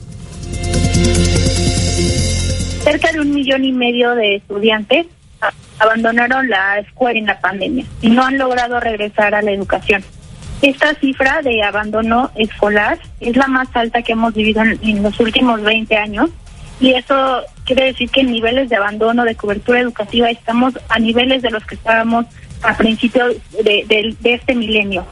Esto es un grave problema que se profundiza evidentemente con la pandemia, pero que ya existía desde antes y a eso hay que sumarle la pérdida de aprendizajes que que se vivieron también durante los, los meses que estuvieron eh, encerrados en casa. Se estima que aproximadamente los niños perdieron dos años de aprendizaje, lo cual quiere decir que no solo no aprendieron nada durante la pandemia, sino que algunos conocimientos que ya tenían, pues quedaron en el olvido. Este es el contexto que está detrás del, del nuevo plan de estudios y esta nueva modificación a los programas educativos pues deberían de responder a esta coyuntura tan tan grave que vivimos en, el contexto educativo mexicano.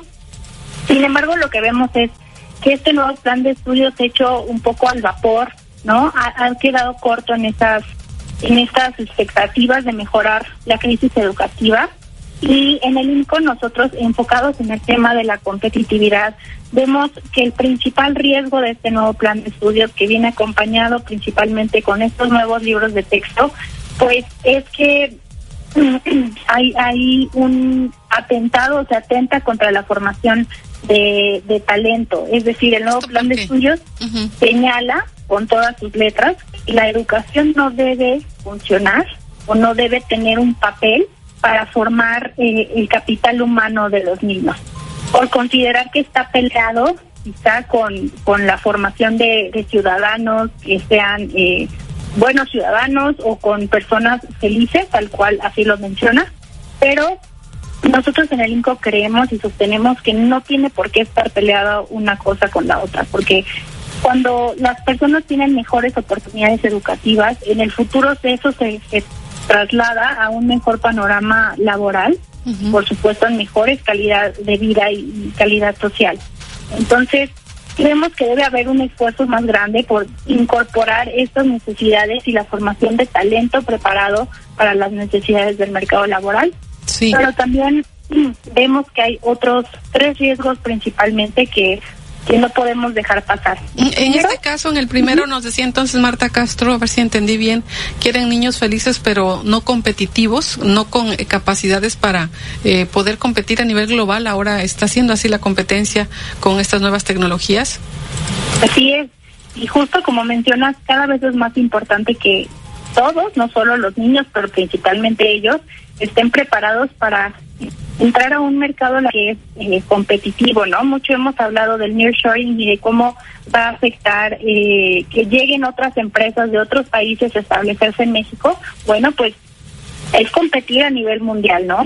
competir con las personas que se están preparando en todos los lugares del mundo que van a venir a establecerse este país. Entonces, pues es la apuesta educativa debería ser enfocar estos esfuerzos a que los niños se preparen y que el talento sea cada vez más competitivo. Bien, nos hablaba de otros tres riesgos. ¿Qué nos comenta? Sí, el segundo riesgo que nosotros vemos es que algunas materias que son cruciales para el aprendizaje, no solo en México, sino en todo el mundo, eh, se están dejando de lado. Por, ejemplo, las matemáticas. Lo que hace el nuevo plan de estudios es que en cuatro grandes bloques de, de materias eh, engloban el conocimiento de muchas áreas que son a veces pues muy diversas. Por ejemplo, el, en el área de las matemáticas se va a enseñar en conjunto con las ciencias naturales e incluso con, con también conocimientos del, del entorno social. Entonces se le está restando esta importancia que tienen algunas materias que son prioritarias, como la ciencia o como las matemáticas, y pues vemos que en algunos libros se le dedique exclusivamente unas cuantas páginas a estos conocimientos que son fundamentales. Entonces, ¿no habrá libro de matemáticas? No, lo, como se presentaron, viene un libro por cada por cada ámbito educativo, estos cuatro ámbitos que propone el nuevo plan de estudio, y en algunas secciones, en algunas páginas de esos libros, vienen contenidos de diferentes materias. Entonces excluyen matemáticas, español, las materias en sí y todo lo ponen en un solo libro revuelto. Así es, sí, todo viene eh, en un solo material, por así decirlo. ¿Y el otro aspecto que nos decía, el otro riesgo? Sí, el otro riesgo que vemos es que se pierde la continuidad entre la educación básica y la educación media superior, que es el bachillerato. ¿Eso en el plan de estudios, sí, en el plan de estudios que tenemos actualmente, el que se creó en 2017, había un esfuerzo porque los las herramientas, las habilidades con las que egresara los estudiantes de secundaria fueran o coincidieran con las habilidades que necesitan para entrar al bachillerato, es lo lógico. Sin embargo, al separarlo de esta forma vemos que pues las habilidades con las que van a salir los niños de secundaria pues no necesariamente van a ser aquellas que necesiten para continuar al siguiente nivel educativo. Entonces, otra vez retomando el tema del abandono, si de por sí el nivel bachillerato es el más difícil, el que en el que más se pierden jóvenes, pues ahora con esta falta de continuidad entre niveles educativos, pues esto puede ser aún más grave. Y el otro error del que nos hablaba Marta Castro del IMCO, ¿qué nos dice? Sí, finalmente el último aspecto que no podemos dejar de lado es que se apuesta por una autonomía curricular sin límites. ¿Esto qué quiere decir? Que la autonomía curricular, como existe en todo el mundo, es un espacio dentro de los planes de estudio para que cada maestro pueda adaptar los contenidos a la realidad y a las necesidades que tiene su salón de clase. Por ejemplo, los, si alguna escuela en eh, Chiapas, en Veracruz, necesita enseñar que sus alumnos sepan sembrar eh, maíz, frijol, eh, que, los maestros tengan este espacio adicional a las horas de clase de las materias para que puedan enseñarlo. También si necesitan enseñar algún idioma adicional o clases de computación, este es el espacio que se le da a los maestros de autonomía, de libertad para que enseñen lo que consideren que es relevante. Lo que hace este nuevo plan de estudios es que todo el plan está eh, cae dentro de la autonomía curricular. Entonces cada maestro va a poder elegir qué estudiar, qué, qué enseñar y qué no enseñar. Y esto vemos dos principales riesgos. El primero es que no va a haber un piso parejo de conocimientos para todos los estudiantes, o sea, puede que no tenga nada que ver lo que aprenden los niños en el sur, en, en, Chiapas, con lo que aprenden los niños en el norte, en Monterrey. Entonces, eh, pues el problema va a ser cuando tenga que cambiar el nivel educativo y en la secundaria o en la prepa, pues no haya un piso parejo de conocimientos de los cuales partir. Y la segunda parte es que esto aumenta la carga de trabajo de los docentes porque ahora no solo tienen la responsabilidad de preparar sus clases y de evaluar, sino que también van a tener que decidir cuáles son los objetivos de la educación, cuál es el plan de estudios que quiero seguir y si me sirve o no me sirve lo que me da a mí la fe. Va a ser más complicado para ellos, ¿no? Así es. Y bueno, Marta Castro, investigadora del IMCO, ¿qué nos dice? Porque leímos eh, un tuit de la astrónoma Julieta Fierro que hablaba de algunos errores en las imágenes, en lo de los planetas, incluso eh, ortográficos, en lugar de planeta decía planera. Y así, ¿qué nos dice de esto? ¿Han detectado errores en los libros de texto? Sí, han, han estado circulando por, por todos lados estos, estos errores en la, en la redacción, en los contenidos de los libros Creo que los libros son el resultado de la forma en la que se ha construido todo el plan de estudios. No, no es algo nuevo que estos estén así diseñados. Esto viene de un año atrás. En agosto del año pasado se presentó por primera vez el nuevo plan de estudios y desde que se presentó fue de forma acelerada, sin documentos finales. Ha sido una ruta bastante interrumpida, no, no ha habido continuidad y y ha habido mucho descontento también. Entonces, pues los libros, eh, pues como el plan de estudios, están construidos de la misma manera, que es con prisas, eh, sin una evidencia de, de, conciliación entre las personas involucradas, que son los expertos en educación, los docentes, los, la sociedad civil y los padres de familia.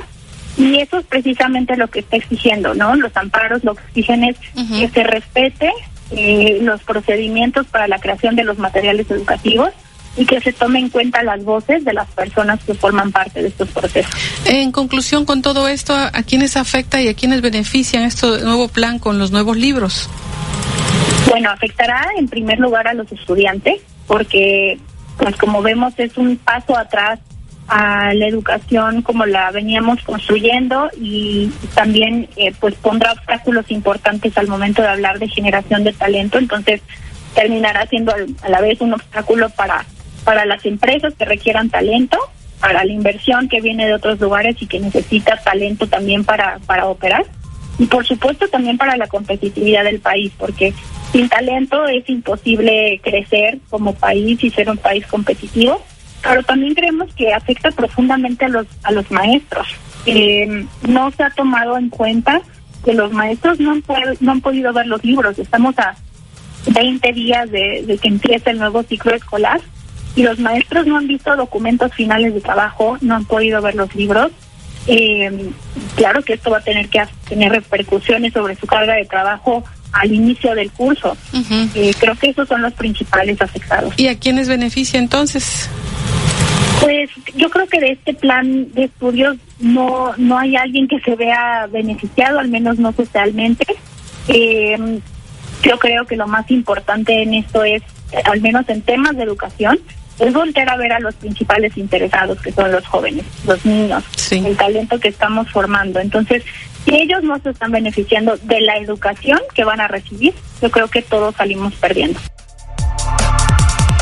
8 de la mañana, 11 minutos, jueves 3 de agosto 2023. Hay lo que ha comentado la investigadora Marta Castro del Instituto Mexicano para la Competitividad.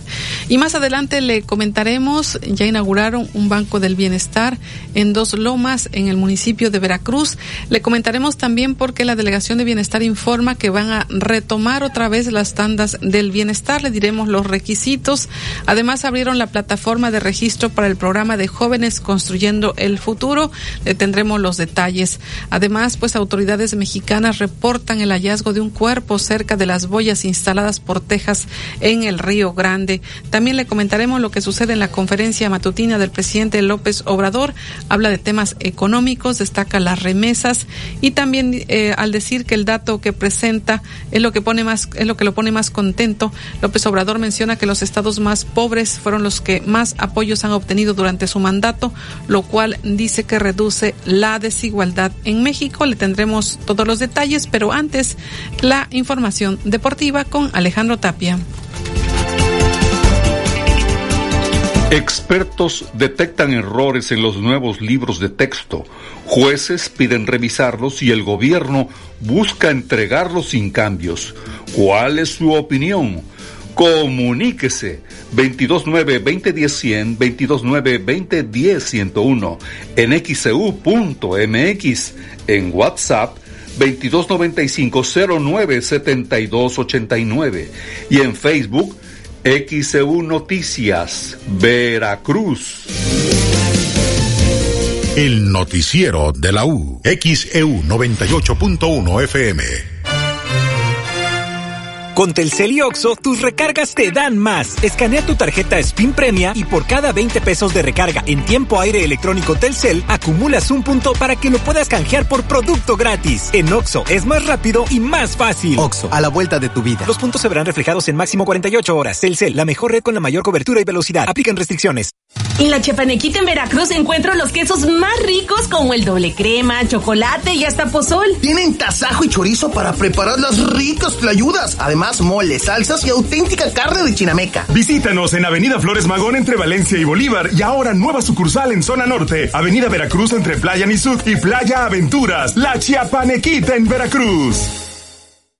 Empieza tu día con energía. Consiente tu hambre en Oxo. Todos los miércoles llévate refil Andati variedad de hasta 600 mililitros a solo 15 pesos. Además, compra Andati capuchino de 360 mililitros más 10 pesos, llévate variedad de galletas, repostería o jugos. Oxo, 45 años a la vuelta de tu vida. Válido el 16 de agosto. Consulta productos participantes en tienda. ¿Ya cuentas con Crédito Continuo? Si aún no lo tienes, no esperes más. Ven a Tiendas Continuo y tramita tu crédito ya. Es muy fácil y rápido. Compra desde 12 hasta 48 quincenas. Con Crédito Continuo tú eliges cómo pagar, de forma mensual o quincenalmente al precio final a crédito más bajo. No dejes pasar esta oportunidad de renovar tu hogar. Con Crédito Continuo sí puedes. Consulte términos y condiciones en tienda. Productos de calidad al mejor precio. Senjami informa. Nuestra área de neuropsicología cuenta con una batería completa para la detección de los siguientes trastornos. Discapacidad intelectual, lenguaje, espectro autista, déficit de atención y trastornos motores. Ven a Senjami. Estamos listos para ayudarte. Llámanos al 2293 87 42 42 y 43. En Mayorista Jaguar, la ferretería de las veladoras. Tus proyectos y tus espacios cobran vida. Más de 9000 herramientas y accesorios para electricidad, carpintería, construcción y un extenso surtido de velas y veladoras religiosas, esotéricas, santeras, aromáticas, inciensos y mucho más. Anímate y visítanos en Allende 2377 entre Carlos Cruz y Velázquez de la Cadena.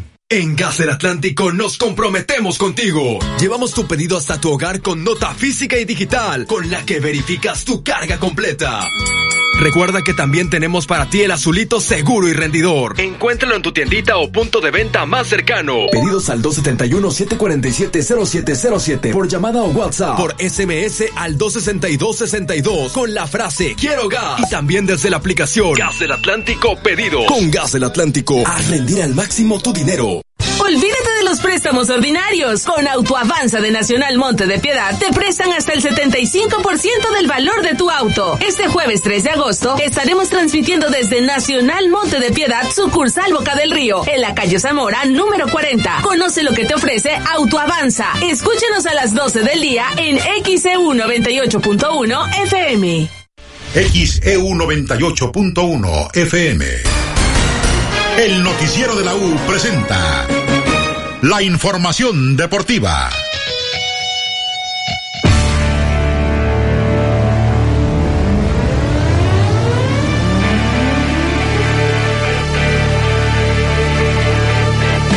Buenos días, con la información deportiva 8 de la mañana con 16 minutos. Se puso buena ahora sí la League Cup, partidos de eliminación directa, empate penales, no hay más. Ayer el equipo de Los Ángeles FC que entraba en actividad por primera vez en este torneo al tener su pase en la segunda ronda de manera directa, le metió siete goles a uno al Fútbol al Fútbol Club Juárez. Y con esto, el equipo de la Liga MX está eliminado. Siete goles a uno, doblete Carlos Vela, ambos golazos. Cheque el video en xeudeportes.mx. Diego Mejía, el entrenador de Juárez, habló de esta goleada catastrófica. Eh, sabíamos que, iba a llegar el día eh, de, tener nuestra primera derrota. Sin duda no esperábamos que fuera de esta manera.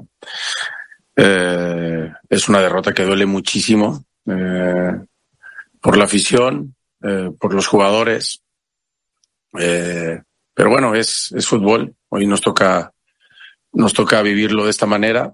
Eh, como lo dije en otras entrevistas, el, a este equipo el, el resultado no lo define. no éramos ni, ni tan buenos con, con el invicto que teníamos en tantos partidos, ni tan malos como lo que pasó hoy. Y bueno, eh, no queda otra más que lamer las heridas y enfocarnos en lo que viene, ¿no? Que es el torneo, el torneo mexicano. Lo que dijo el técnico del eh, Fútbol Club Juárez, Diego Mejía. Ahora, el torneo local, lo que viene para Juárez es jugar contra Chivas. Ambos ya están eliminados de la League Cup. Pueden entonces adelantar el partido si quieren. Siete goles a uno le ganó el cuadro de Carlos Vela a Juárez. Por otro lado, Pachuca empató a cero goles contra el Houston Dynamo en penales. El equipo de Héctor Herrera, cinco goles a tres. Pachuca eliminado. También Pachuca era su primer partido en este torneo, porque cuando se anunció este campeonato, Pachuca y Los Ángeles Fútbol Club eran los actuales campeones de las diferentes ligas, por lo tanto tenían ya de manera directa en los 16 de final su lugar. Pachuca fue a Estados Unidos, y se regresa inmediatamente porque está eliminado. A Mazatlán se le acabó el sueño perdieron dos goles a uno frente al Fútbol Club Dallas y también Mazatlán está eliminado. Mucho hicieron, calificaron en primer lugar de su grupo, pero ya no pudieron. En la eliminación directa, mientras que el Inter de Miami con Lionel Messi y compañía le ganaron tres goles a uno al Orlando City y avanzaron a la siguiente ronda. Esto dijo el Tata Martino. Llevamos nada más que no sé, una semana, diez días trabajando con, con, el grupo bastante completo y seguramente tenemos que seguir mejorando. ¿no? Hoy lo que sí tuvimos un, enfrente un rival muy duro, muy trabajado, muy sólido, que nos empleó al máximo. Este, creo que hemos mejorado mucho en, en lo que es la parte defensiva más allá de que por ahí en la pelota parada todavía tenemos algún error, hoy lo hemos tenido. Eh, creo que no hemos sufrido en, el juego tantas situaciones de gol, por ahí sí más en la pelota quieta. Eh, pero seguramente el equipo tiene que seguir evolucionando, pero este, yo creo que siempre transmitir una idea y, más en, este, mientras se compite, eh, para ello es esencial ir ganando. Lo que dijo entonces Gerardo del Tata Martino, el entrenador del Inter de Miami. Entonces, Dallas, Houston Dynamo, Inter de Miami y Los Ángeles FC están calificados ya a octavos de final de la Cup. Hoy hay partidos, 8 de la mañana con 20 minutos a las 6 de la tarde. New York Red Bull contra el New York FC allá en la Gran Manzana. Los Pumas estarán jugando contra los Gallos Blancos de Querétaro a las 6 de la tarde. Partido entre equipos mexicanos en 16 avos de final de esta League's Cup. El turco Mohamed no le interesa, no le importa que Querétaro los conozca han trabajado y planteado este partido para poder avanzar. No, lo preparamos como, como cada partido, sin, sin pensar que, que nos conocen. En ese sentido sabemos que, que, nos conocemos, pero lo preparamos con la misma intensidad, con la misma, con la misma ilusión de ganar y con la misma seriedad. Así que no, en eso no hay problema. Creo que los antecedentes quedan de lado. Esto es un partido totalmente diferente, con, con eliminación directa. Así que en una cancha neutral, entonces creo que todos los antecedentes quedan de lado. Esperemos eh, seguir levantando el nivel, tanto colectivo como individual, para, para, poder hacer un gran partido. Así que eso es el, el reto que tenemos para mañana. Lo que dijo el turco Mohamed en la conferencia de prensa eh, previa al juego de este día contra los Gallos Blancos de Querétaro en partido de eliminación directa en la League's Cup. A las 6 de la tarde es el partido, al igual que el del Atlas contra el New England Revolution. A las 6 también el Philadelphia estará enfrentando al DC United. A las 6.30 Charlotte jugará contra Cruz Azul. Sebastián Jurado va a la banca. ¿eh? Sigue el plan todavía de Ricardo Ferretti durante esta League's Cup ir alternando a los arqueros partido y un partido. El anterior le tocó al veracruzano Sebastián Jurado, que en la, en la tanda de penales fue el héroe, pero ahora le tocará a Andrés Gudiño atajar en este partido de eliminación directa. 6 de la tarde con 30 minutos es el horario del partido, mientras que León eh, estará enfrentando al Real Salt Lake hoy a las 8 de la noche con 30 minutos, todo tiempo del centro de México. Esos son los horarios oficiales, pero por ejemplo, ayer el partido del Inter de Miami se retrasó por tormenta eléctrica. Hay que estar al pendiente de las condiciones climatológicas allá en cada una de las sedes, porque ya con el de ayer hubo tres juegos que se han retrasado por condiciones climatológicas en los Estados Unidos. 8 de la mañana con 22 minutos platicamos del Real Madrid, que ha culminado su gira por Estados Unidos, perdiendo tres goles a uno contra la Juventus. Eh, King al minuto uno marcó por el equipo de la Juve, al 20 Timothy Wea, Vinicius Jr. al 38 descontó y después Vlahovic por parte del equipo de la Juve al 95. Hay que mejorar y componer diferentes circunstancias, analiza Carlo Ancelotti, técnico de los merengues. El aspecto defensivo es lo más sencillo de, mejorar porque hay un problema de colocamiento, sobre todo de, concentración, de actitud. Creo que a nivel defensivo hemos sido muy buenos en la presión ofensiva arriba, donde hemos ganado muchos balones hemos sido bastante frágil en, el bloque bajo, ha sido bastante evidente en esto, sobre todo en los últimos dos partidos. Ahí tenemos que mejorar, bajar un poco el bloque puede ser una, una opción que tenemos que tener en cuenta. yo me quedo con las dos cosas, las cosas. Lo que dijo Carlo Ancelotti, la estratega del Real Madrid, partido amistoso, ¿eh? Del equipo merengue contra la Juventus de Turín, que le ganaron tres goles a uno el equipo italiano al cuadro español. Más de equipos españoles, 8 de la mañana con 24 minutos. Ayer en el estadio de los Rayados del Monterrey, el Atlético de Madrid y la Real Sociedad empataron a cero goles. El partido fue acá en México, ahí en el estadio en la Sultana del Norte, 0 a 0. La gente abuchó al final del partido de una manera increíble. Fue un partido bastante bastante malo, pero al final del juego, un niño se metió al campo como un espontáneo, un niño, 10 años de edad, podría tener el chamaco.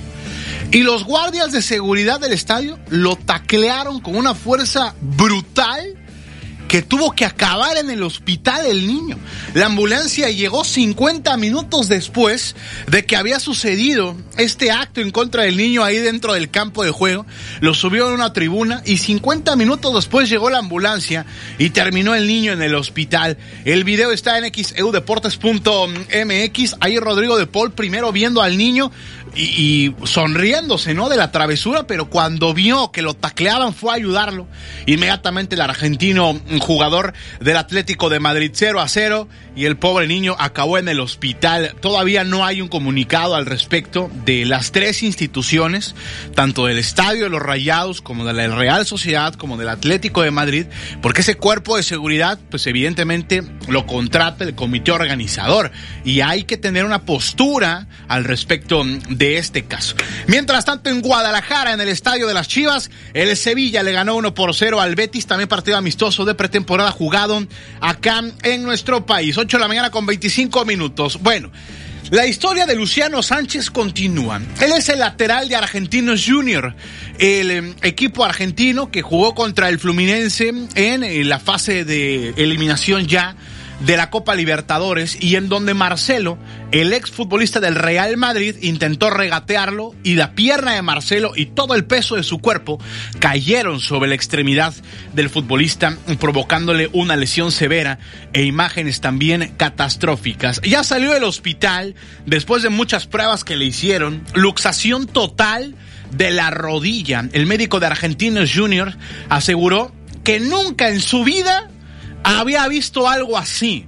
Incluso postearon en redes sociales la radiografía de cómo quedó la rodilla de Luciano Sánchez, el futbolista argentino junior. Chequela en xeudeportes.mx. Ahí tenemos la fotografía. Está en portada, no hay pierde. Se mete y le da clic. Luego, luego la primera nota sobre la lesión de Luciano Sánchez. El futbolista habló, rompió el silencio. Ayer saliendo del hospital los medios de comunicación lo esperaban y esto dijo el futbolista lesionado por Marcelo. Bien, bien. Eh, fue un mal momento al principio nomás, fue bastante dolor, pero por suerte me pudieron corregir la rodilla ahí en el momento y eso me alivió mucho y después la noche la pasé tranquilo. Eh, inmovilizado y bueno, sin, sin dolor, así que ahora vamos a casa a esperar que se deshinche, después tenemos que hacer un par de estudios más y ahí determinar cuándo operamos. tengo un montón de mensajes, Marcelo me escribió también, me, escribió por Instagram, eh, sé que fue sin intención, fue una jugada desafortunada, así que nada, eh, también quiero agradecerle a toda la gente que me ha escrito, se han preocupado un montón, tengo un montón de mensajes, eh, ocupé la batería del teléfono que tenía para hablar con la familia y bueno, por eso ya le voy a contestar en el transcurso del tiempo al resto de la gente. Vamos a ver, vamos a ver, no, me mandó un mensaje ahí pidiendo disculpas, se sentía mal, me enteré que me estaba buscando el vestuario y nada. Son gestos que demuestra cómo es como persona y yo lo admiro como jugador y también como persona ahora y se lo hice saber también y nada, nada que reprocharle a él, que se quede tranquilo y se lo dije también y nada, se lo digo ahora también públicamente. Lo que dijo Luciano Sánchez, futbolista de Argentinos Junior, que resultó lesionado en una jugada ahí con Marcelo, el jugador del Fluminense, ex elemento del Real Madrid. Bueno, cambiamos de tema 8 con 28, con un ataque de dos carreras coronado por un cuadrangular solitario de Azael Sánchez. Los sultanes de Monterrey empataron la serie por pizarra de tres carreras a una. A el Águila de Veracruz en un juego recortado a seis entradas y media por la lluvia. Ayer en el parque de pelota Beto Ávila. El pitcher ganador fue Nivaldo Rodríguez con cinco entradas completas Pelota de siete hits, permitió una carrera y ponchó a tres bateadores. La derrota fue para Miguel Peña con siete entradas completas, aceptó cinco imparables, le hicieron tres carreras que fueron limpias, dio dos bases por bolas, recetó un ponche y toleró un cuadrangular. Hoy el tercero de la serie en el Parque de Pelota Beto Ávila, 7.30 de la tarde.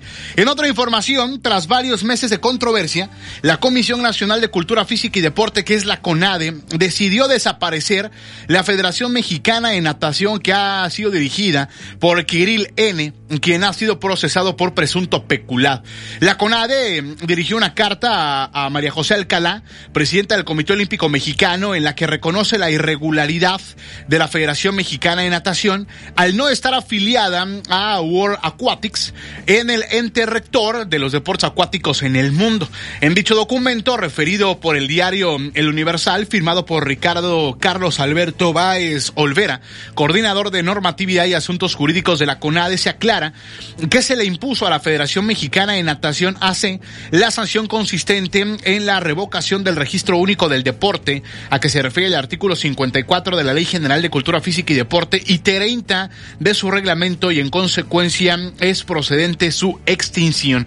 Cabe recordar que desde hace casi dos años Kirill N fue investigado por la Unidad de Inteligencia Financiera debido a supuestos malos manejos al frente de la Federación Mexicana de Natación, lo que provocó que World Aquatics lo desconociera y nombrara una comisión estabilizadora, la cual sería su representación en México. Pero la CONADE seguía reconociendo a la Federación Mexicana de Natación y dirigida y presidida por Kirill N. Sin embargo, esta federación, a, eh, a, cargo de la CONADE por parte de Ana Guevara, lo seguían reconociendo. Así que por ahora, ya la CONADE con Ana Guevara han ordenado la desaparición de la Federación Mexicana de Natación.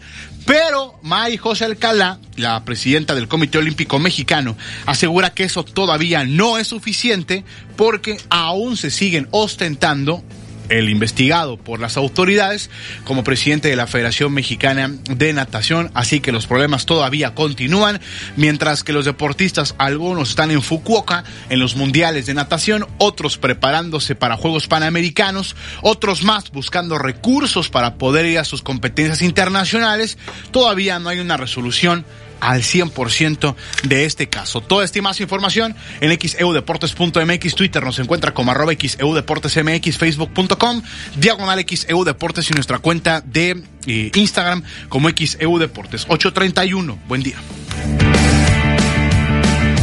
Expertos detectan errores en los nuevos libros de texto. Jueces piden revisarlos y el gobierno busca entregarlos sin cambios. ¿Cuál es su opinión?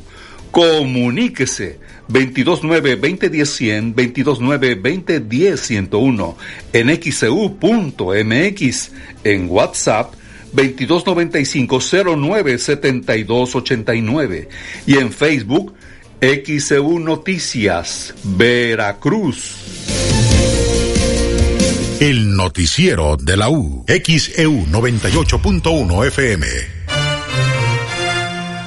Si te sientes mal y alguien te ofrece una tacha para animarte, no aceptes. Tachas, pastas, anfetas, cristal, sean pastillas coloridas o pequeños cristales, todas son metanfetaminas. Muchas veces son elaboradas en laboratorios clandestinos usando químicos como ácido muriático o veneno para ratas. Son tan adictivas que los traficantes suelen regalarlas para engancharte, porque terminas pagando mucho más. Si te drogas, te dañas. La felicidad que necesitas está en ti, con tu familia, tus amigos y la comunidad. Secretaría de Educación Pública. Gobierno de México. Mensaje de Tato Vega. Fuerza por México, Veracruz es el partido de las causas, es de las mujeres, es de las madres solteras, es de los jóvenes, es de los obreros, de los sectores productivos, de los campesinos, de los taxistas, de los empresarios.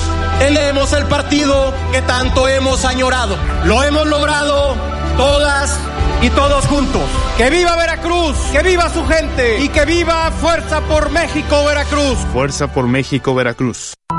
La segunda mitad del siglo XX fue una época de violencia política cometida y ocultada por el Estado mexicano. Esta CNDH documentó más de 800 casos de quienes sufrieron desaparición forzada, ejecución extrajudicial, tortura y otras violaciones graves de derechos humanos. Para que las víctimas y familiares accedan a la justicia y la reparación del daño, emitimos la recomendación 98VG 2023.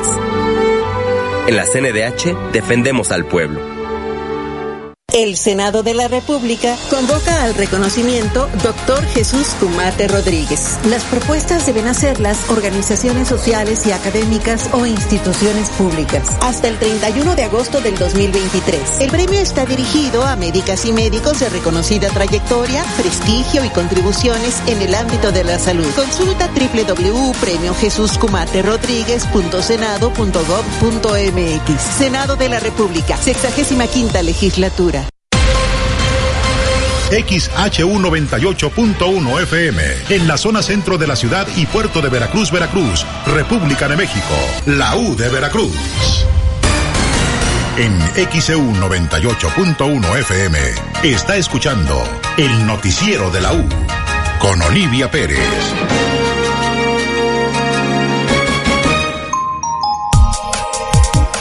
8.34, jueves 3 de agosto 2023. Inauguraron el Banco del Bienestar en Dos Lomas, aquí en Veracruz. Escuchemos a María del Rocío García Pérez, subsecretaria del Bienestar del Gobierno Federal. Indicó que en la zona conurbada, Veracruz, Boca de Río y Medellín, se contempla instalar cerca de 10 comités que serían centros de atención a los ciudadanos sobre los programas sociales. En el estado de Veracruz 54 hasta el día de hoy, pero yo porque somos dos o tres funcionarios públicos que también han hecho otra parte. No sé cuántos lleven ellos. El estado de Veracruz lo estamos dividiendo en tres compañeros, subsecretarios. Entonces a mí la región que me toca es la región norte y centro y yo ya llevo 54. ¿Cuál es la finalidad de estos comités? La finalidad de estos comités es que ya se lleve a cabo lo que el presidente Andrés Manuel eh, prometió que fueron los centros de integración de atención a los ciudadanos.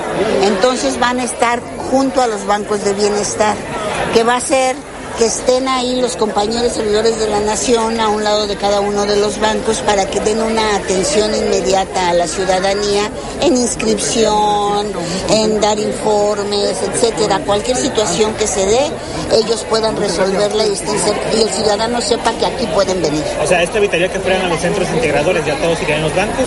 Ya todos serían los bancos. No, no va a dejar de utilizarse los centros. Va a ser uno más. Va a ser un, un centro más de atención. Oiga, para esto nueva contratación es el mismo personal que se encontraba en la Secretaría. No, es el mismo personal. En la zona conurbada, ¿cuántos comités hay en la zona conurbada Veracruz, Río, Medellín?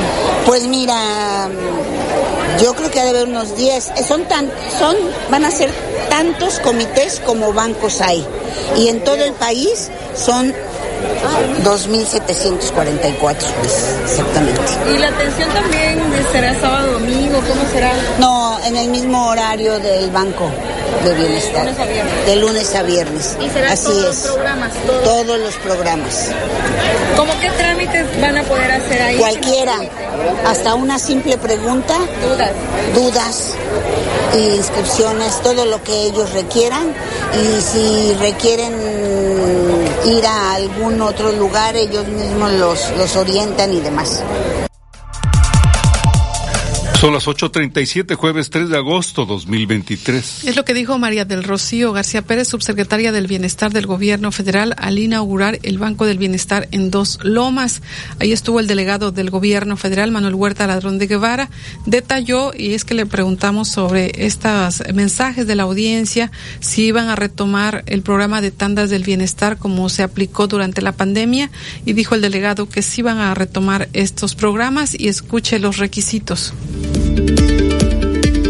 El programa de las tandas del bienestar Ese, qué bueno que lo mencionas, porque ese programa también está arrancando ahorita las visitas domiciliarias. El programa va a cumplir primero el compromiso de quien cumplió el compromiso. Vamos a darle primero a los que fueron puntuales en los pagos del primer y segundo eh, tanda. A ellos les va primero. Y posteriormente ellos será en septiembre. Y posterior se abre la plataforma a todos, porque el programa ya no se va a llamar tandas del bienestar, sino crédito a la palabra.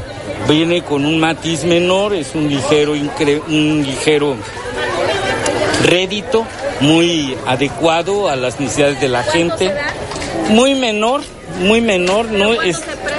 Ah, se presta en el caso de los créditos a la palabra, seguramente irán por el de 20 mil los que van ahí, pero ya va a haber montos mayores. Con mucho gusto también les ampliamos la información. Ahorita hemos concentrado en el universo de los que recibieron una tanda para cumplir el compromiso con ellos. ¿Y ellos van al domicilio? Ellos ya van, son, serán visitados por los servidores y ya establecemos el contacto y las formas. Ya ahorita, como los servidores, a lo que preguntaban de los centros de integración, se mantienen los centros de trabajo, pero nos vamos a los niveles de atender en los bancos, en operativos y no en días de operativos.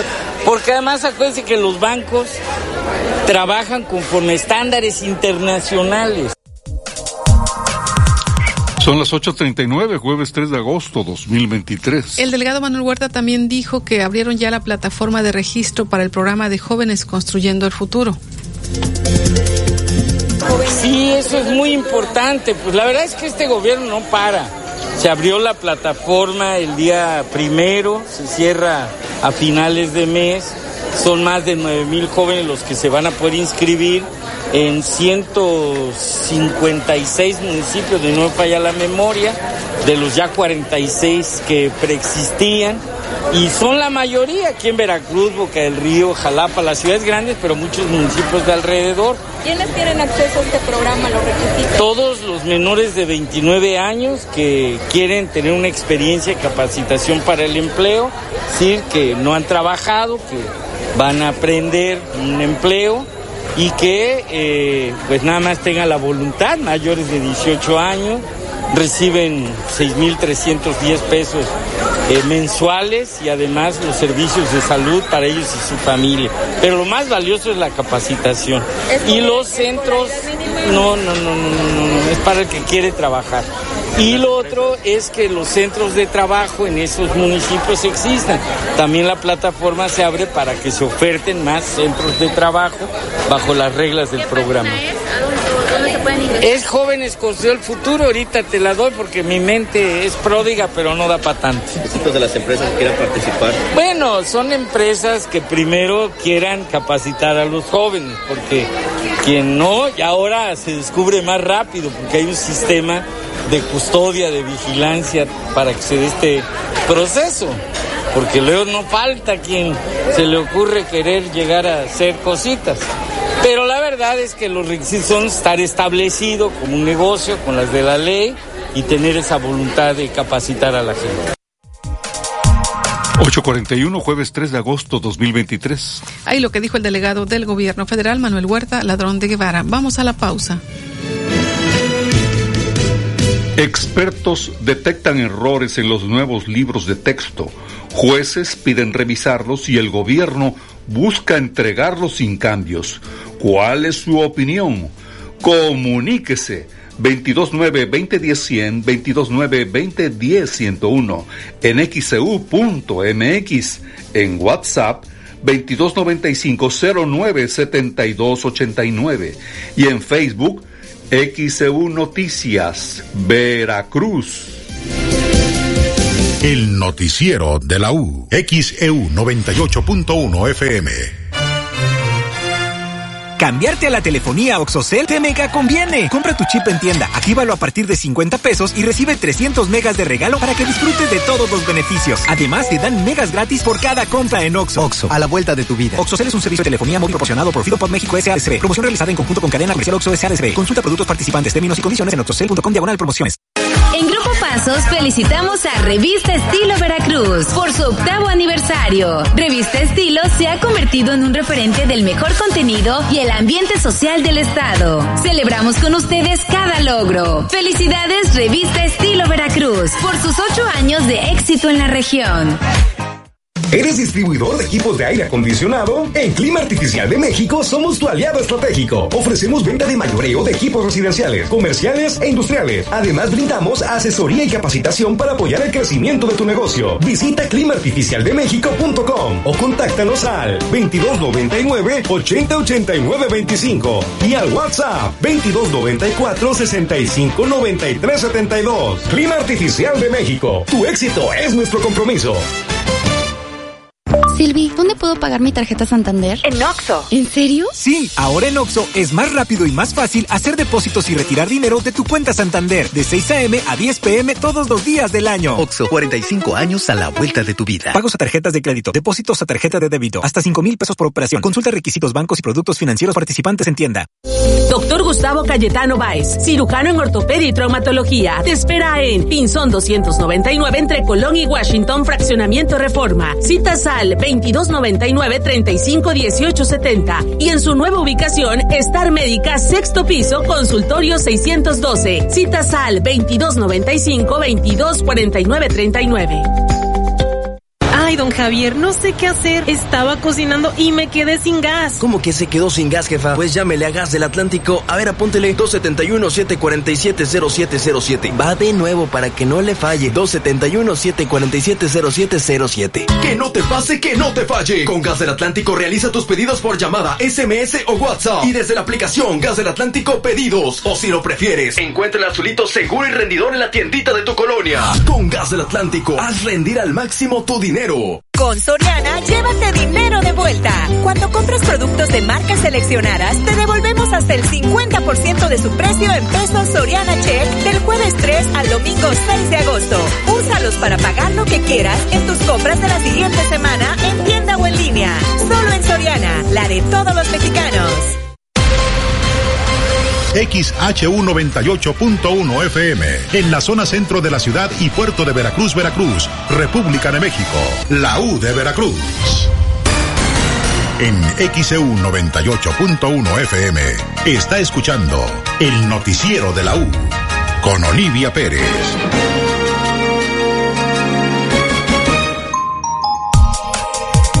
8.45, jueves 3 de agosto 2023.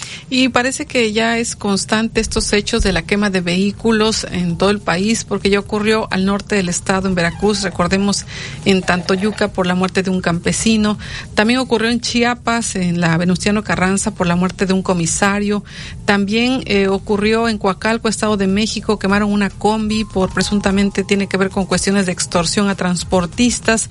Ayer en Acapulco, Guerrero, hombres armados que quemaron por lo menos 11 vehículos para exigir la liberación de un hombre que fue detenido y también hubo quema de vehículos en Tabasco tras un enfrentamiento. Por ello nos enlazamos con Armando de la Rosa, periodista de nuestra hermana estación XCBA Tabasco. ¿Qué tal? Buenos días, Armando. ¿Cuál es la situación luego de esto que ha ocurrido de la quema de vehículos tras un enfrentamiento? Para que nos pongas en contexto, ¿qué es lo que ha pasado? Así es, muy buenos días, Olivia. Pues te comento que la actualización del tema tiene que ver con que las personas, bueno, este, eh, que los hechos eh, que ocurrieron en el municipio de Huimanquillo podrían estar relacionados estrechamente con el caso que ocurrió en Reforma Chiapas. Sí, eh, Armando, estamos eh, teniendo un poquito de ruido. No sé si pudieras moverte un poquito para escucharte claramente el reporte de lo que ha sucedido en Tabasco luego de la quema de vehículos. Te seguimos escuchando, Armando de la Rosa. ¿Ahí me correctamente? Mm, no, no mucho.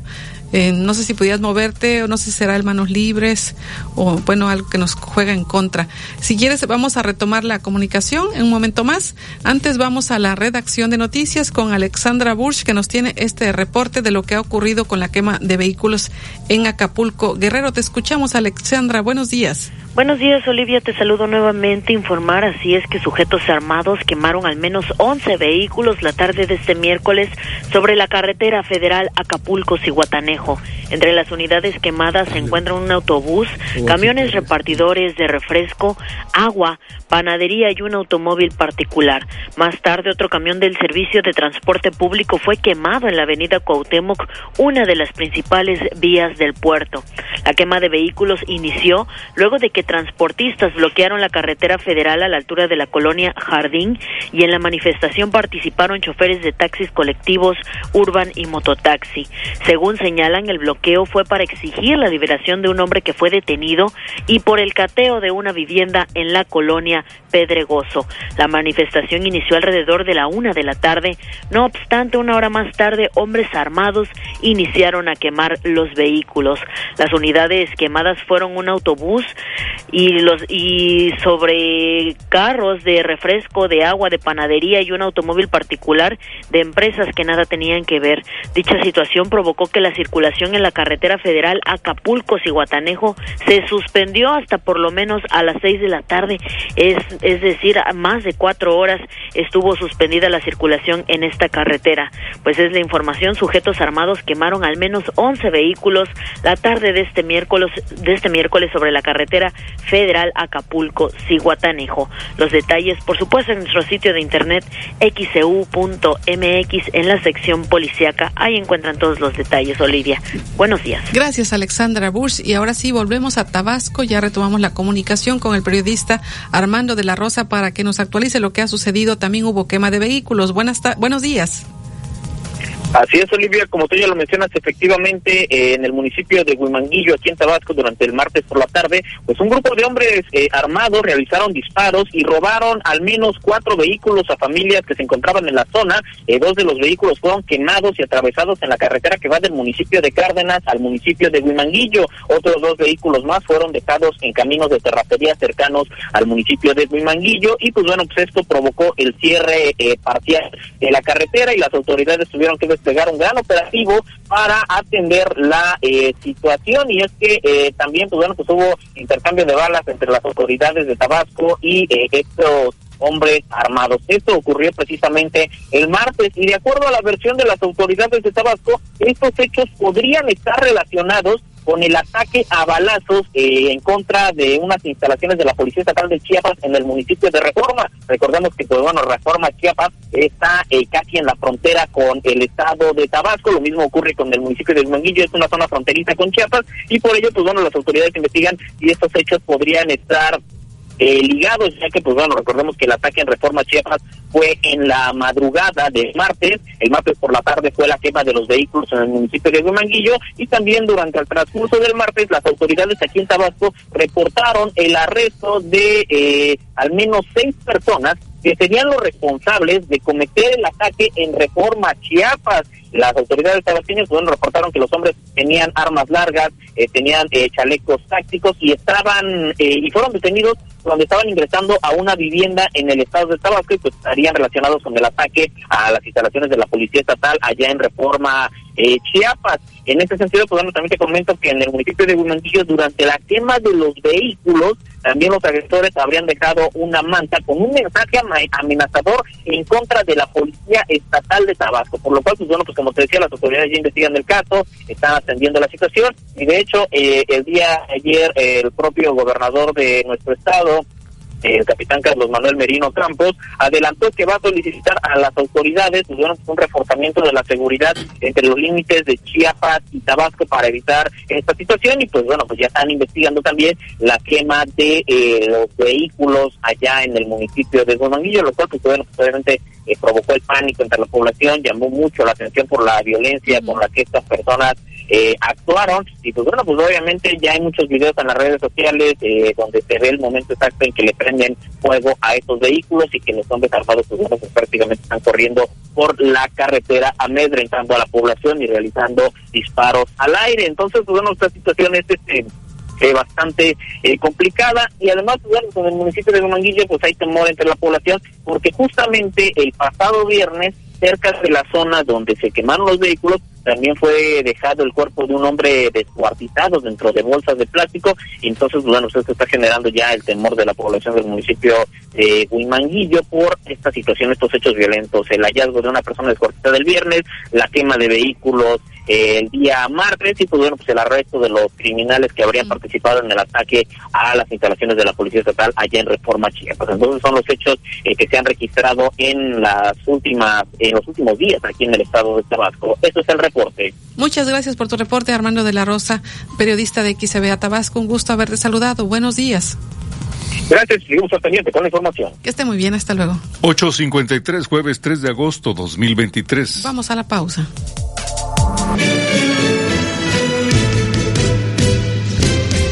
El noticiero de la U. XEU 98.1 FM.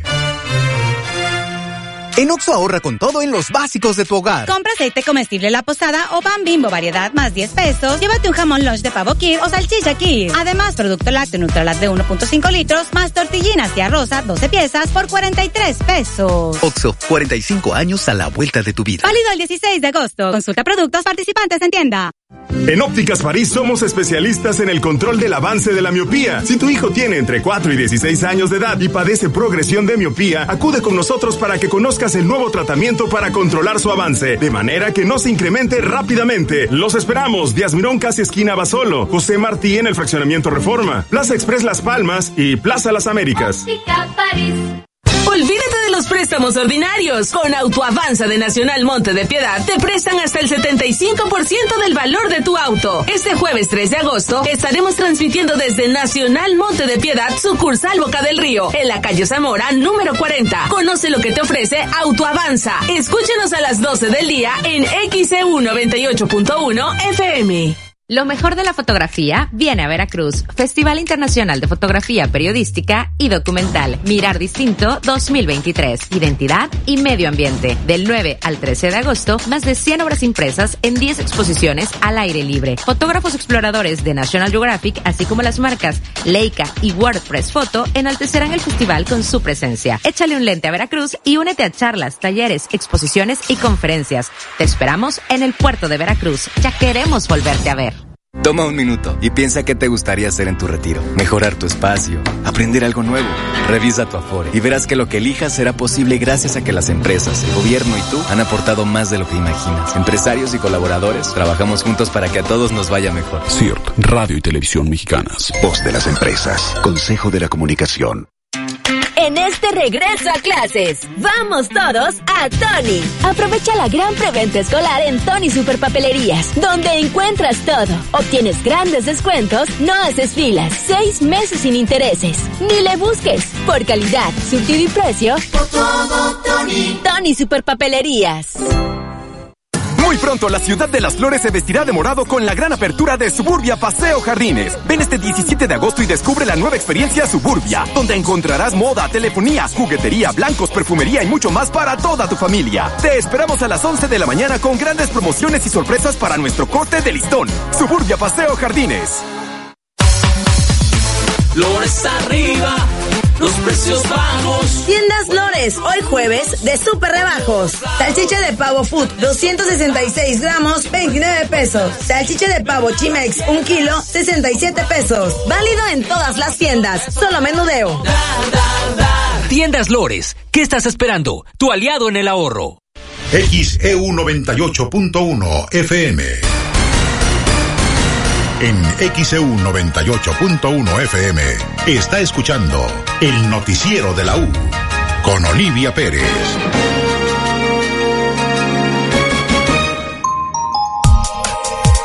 8.56, jueves 3 de agosto 2023. Tenemos algunos reportes, José Luis Feijo. Sara Torres de Palmas del Coyol dice, aquí no se trata de partidos políticos, sino de que los padres de familia nos interesemos y seamos los primeros en protestar con lo que están haciendo con nuestros jóvenes y niños. Raimundo Valenzuela Elvira, los escucho desde Paso Nacional, municipio de Alvarado. Por favor, saluden a mi tía Carmela Pérez, a mi tío José Luis Delfín Almeida, dos personas de la tercera edad que escuchan en Alvarado. Saludos para ellos. Gracias, Raimundo Valenzuela. María Eugenia Loaiza, de la colonia Malio Fabio Altamirano, dice, no es necesario quemarlos, con no usarlos es suficiente, ahí termina el problema. Tenemos un mensaje, dice buenos días, respecto a la queja de un ciudadano de que no pasa el camión recolector de basura. Es mentira, yo soy el chofer del camión recolector y pasamos todos los días en la calle Leonardo Pasquel y Sierra. Saludos cordiales, nos escucha todos los días. Muchas gracias por comunicarse. Efraín Radero Puras, comenta, son errores que tanto daño hacen sobre todo a los niños cuando en otros países les dan herramientas para triunfar en cualquier parte del mundo, refiriéndose a los libros. Jorge López, lámparas sin funcionar en la calle Miguel Manzano y Arturo de Córdoba, Colonia Reserva 3. Dice el Judith Luisa Pérez Tenorio, los libros de texto no vienen con errores, son cambios en la educación. Daniel Pérez dice que volten a ver las calles del campanario que están en mal estado. Ana María Ayala Pozos, Colonia Dos Caminos, acabo de cumplir 65 años. ¿A dónde puedo ir a hacer el trámite del programa Bienestar? Vamos a preguntar porque hay fechas para las personas que acaban de cumplir 65 años. Le tendremos los detalles, vamos a revisar. Ya son las 8.58, jueves 3 de agosto 2023. Daris Ventura, a favor a las autoridades de Veracruz y Boca del Río, poner atención en la carretera Medellín-Tejar. Debido a las lluvias, los baches están cada vez más grandes. También Olga Zamudio dice que no sé por qué cambian los libros y como quiera ya no enseñan como antes. Pues uno dice ya copia las lecciones de los libros de lectura. Eran muy bonitos los libros y opina que dejen los anteriores libros, es lo que dice Olga Zamudio. 859, jueves 3 de agosto 2023. En más información, comentarle autoridades mexicanas reportan el hallazgo de un cuerpo cerca de las boyas instaladas por Texas en el Río Grande. Tenemos este reporte con Yoconda Tapia de La Voz de América.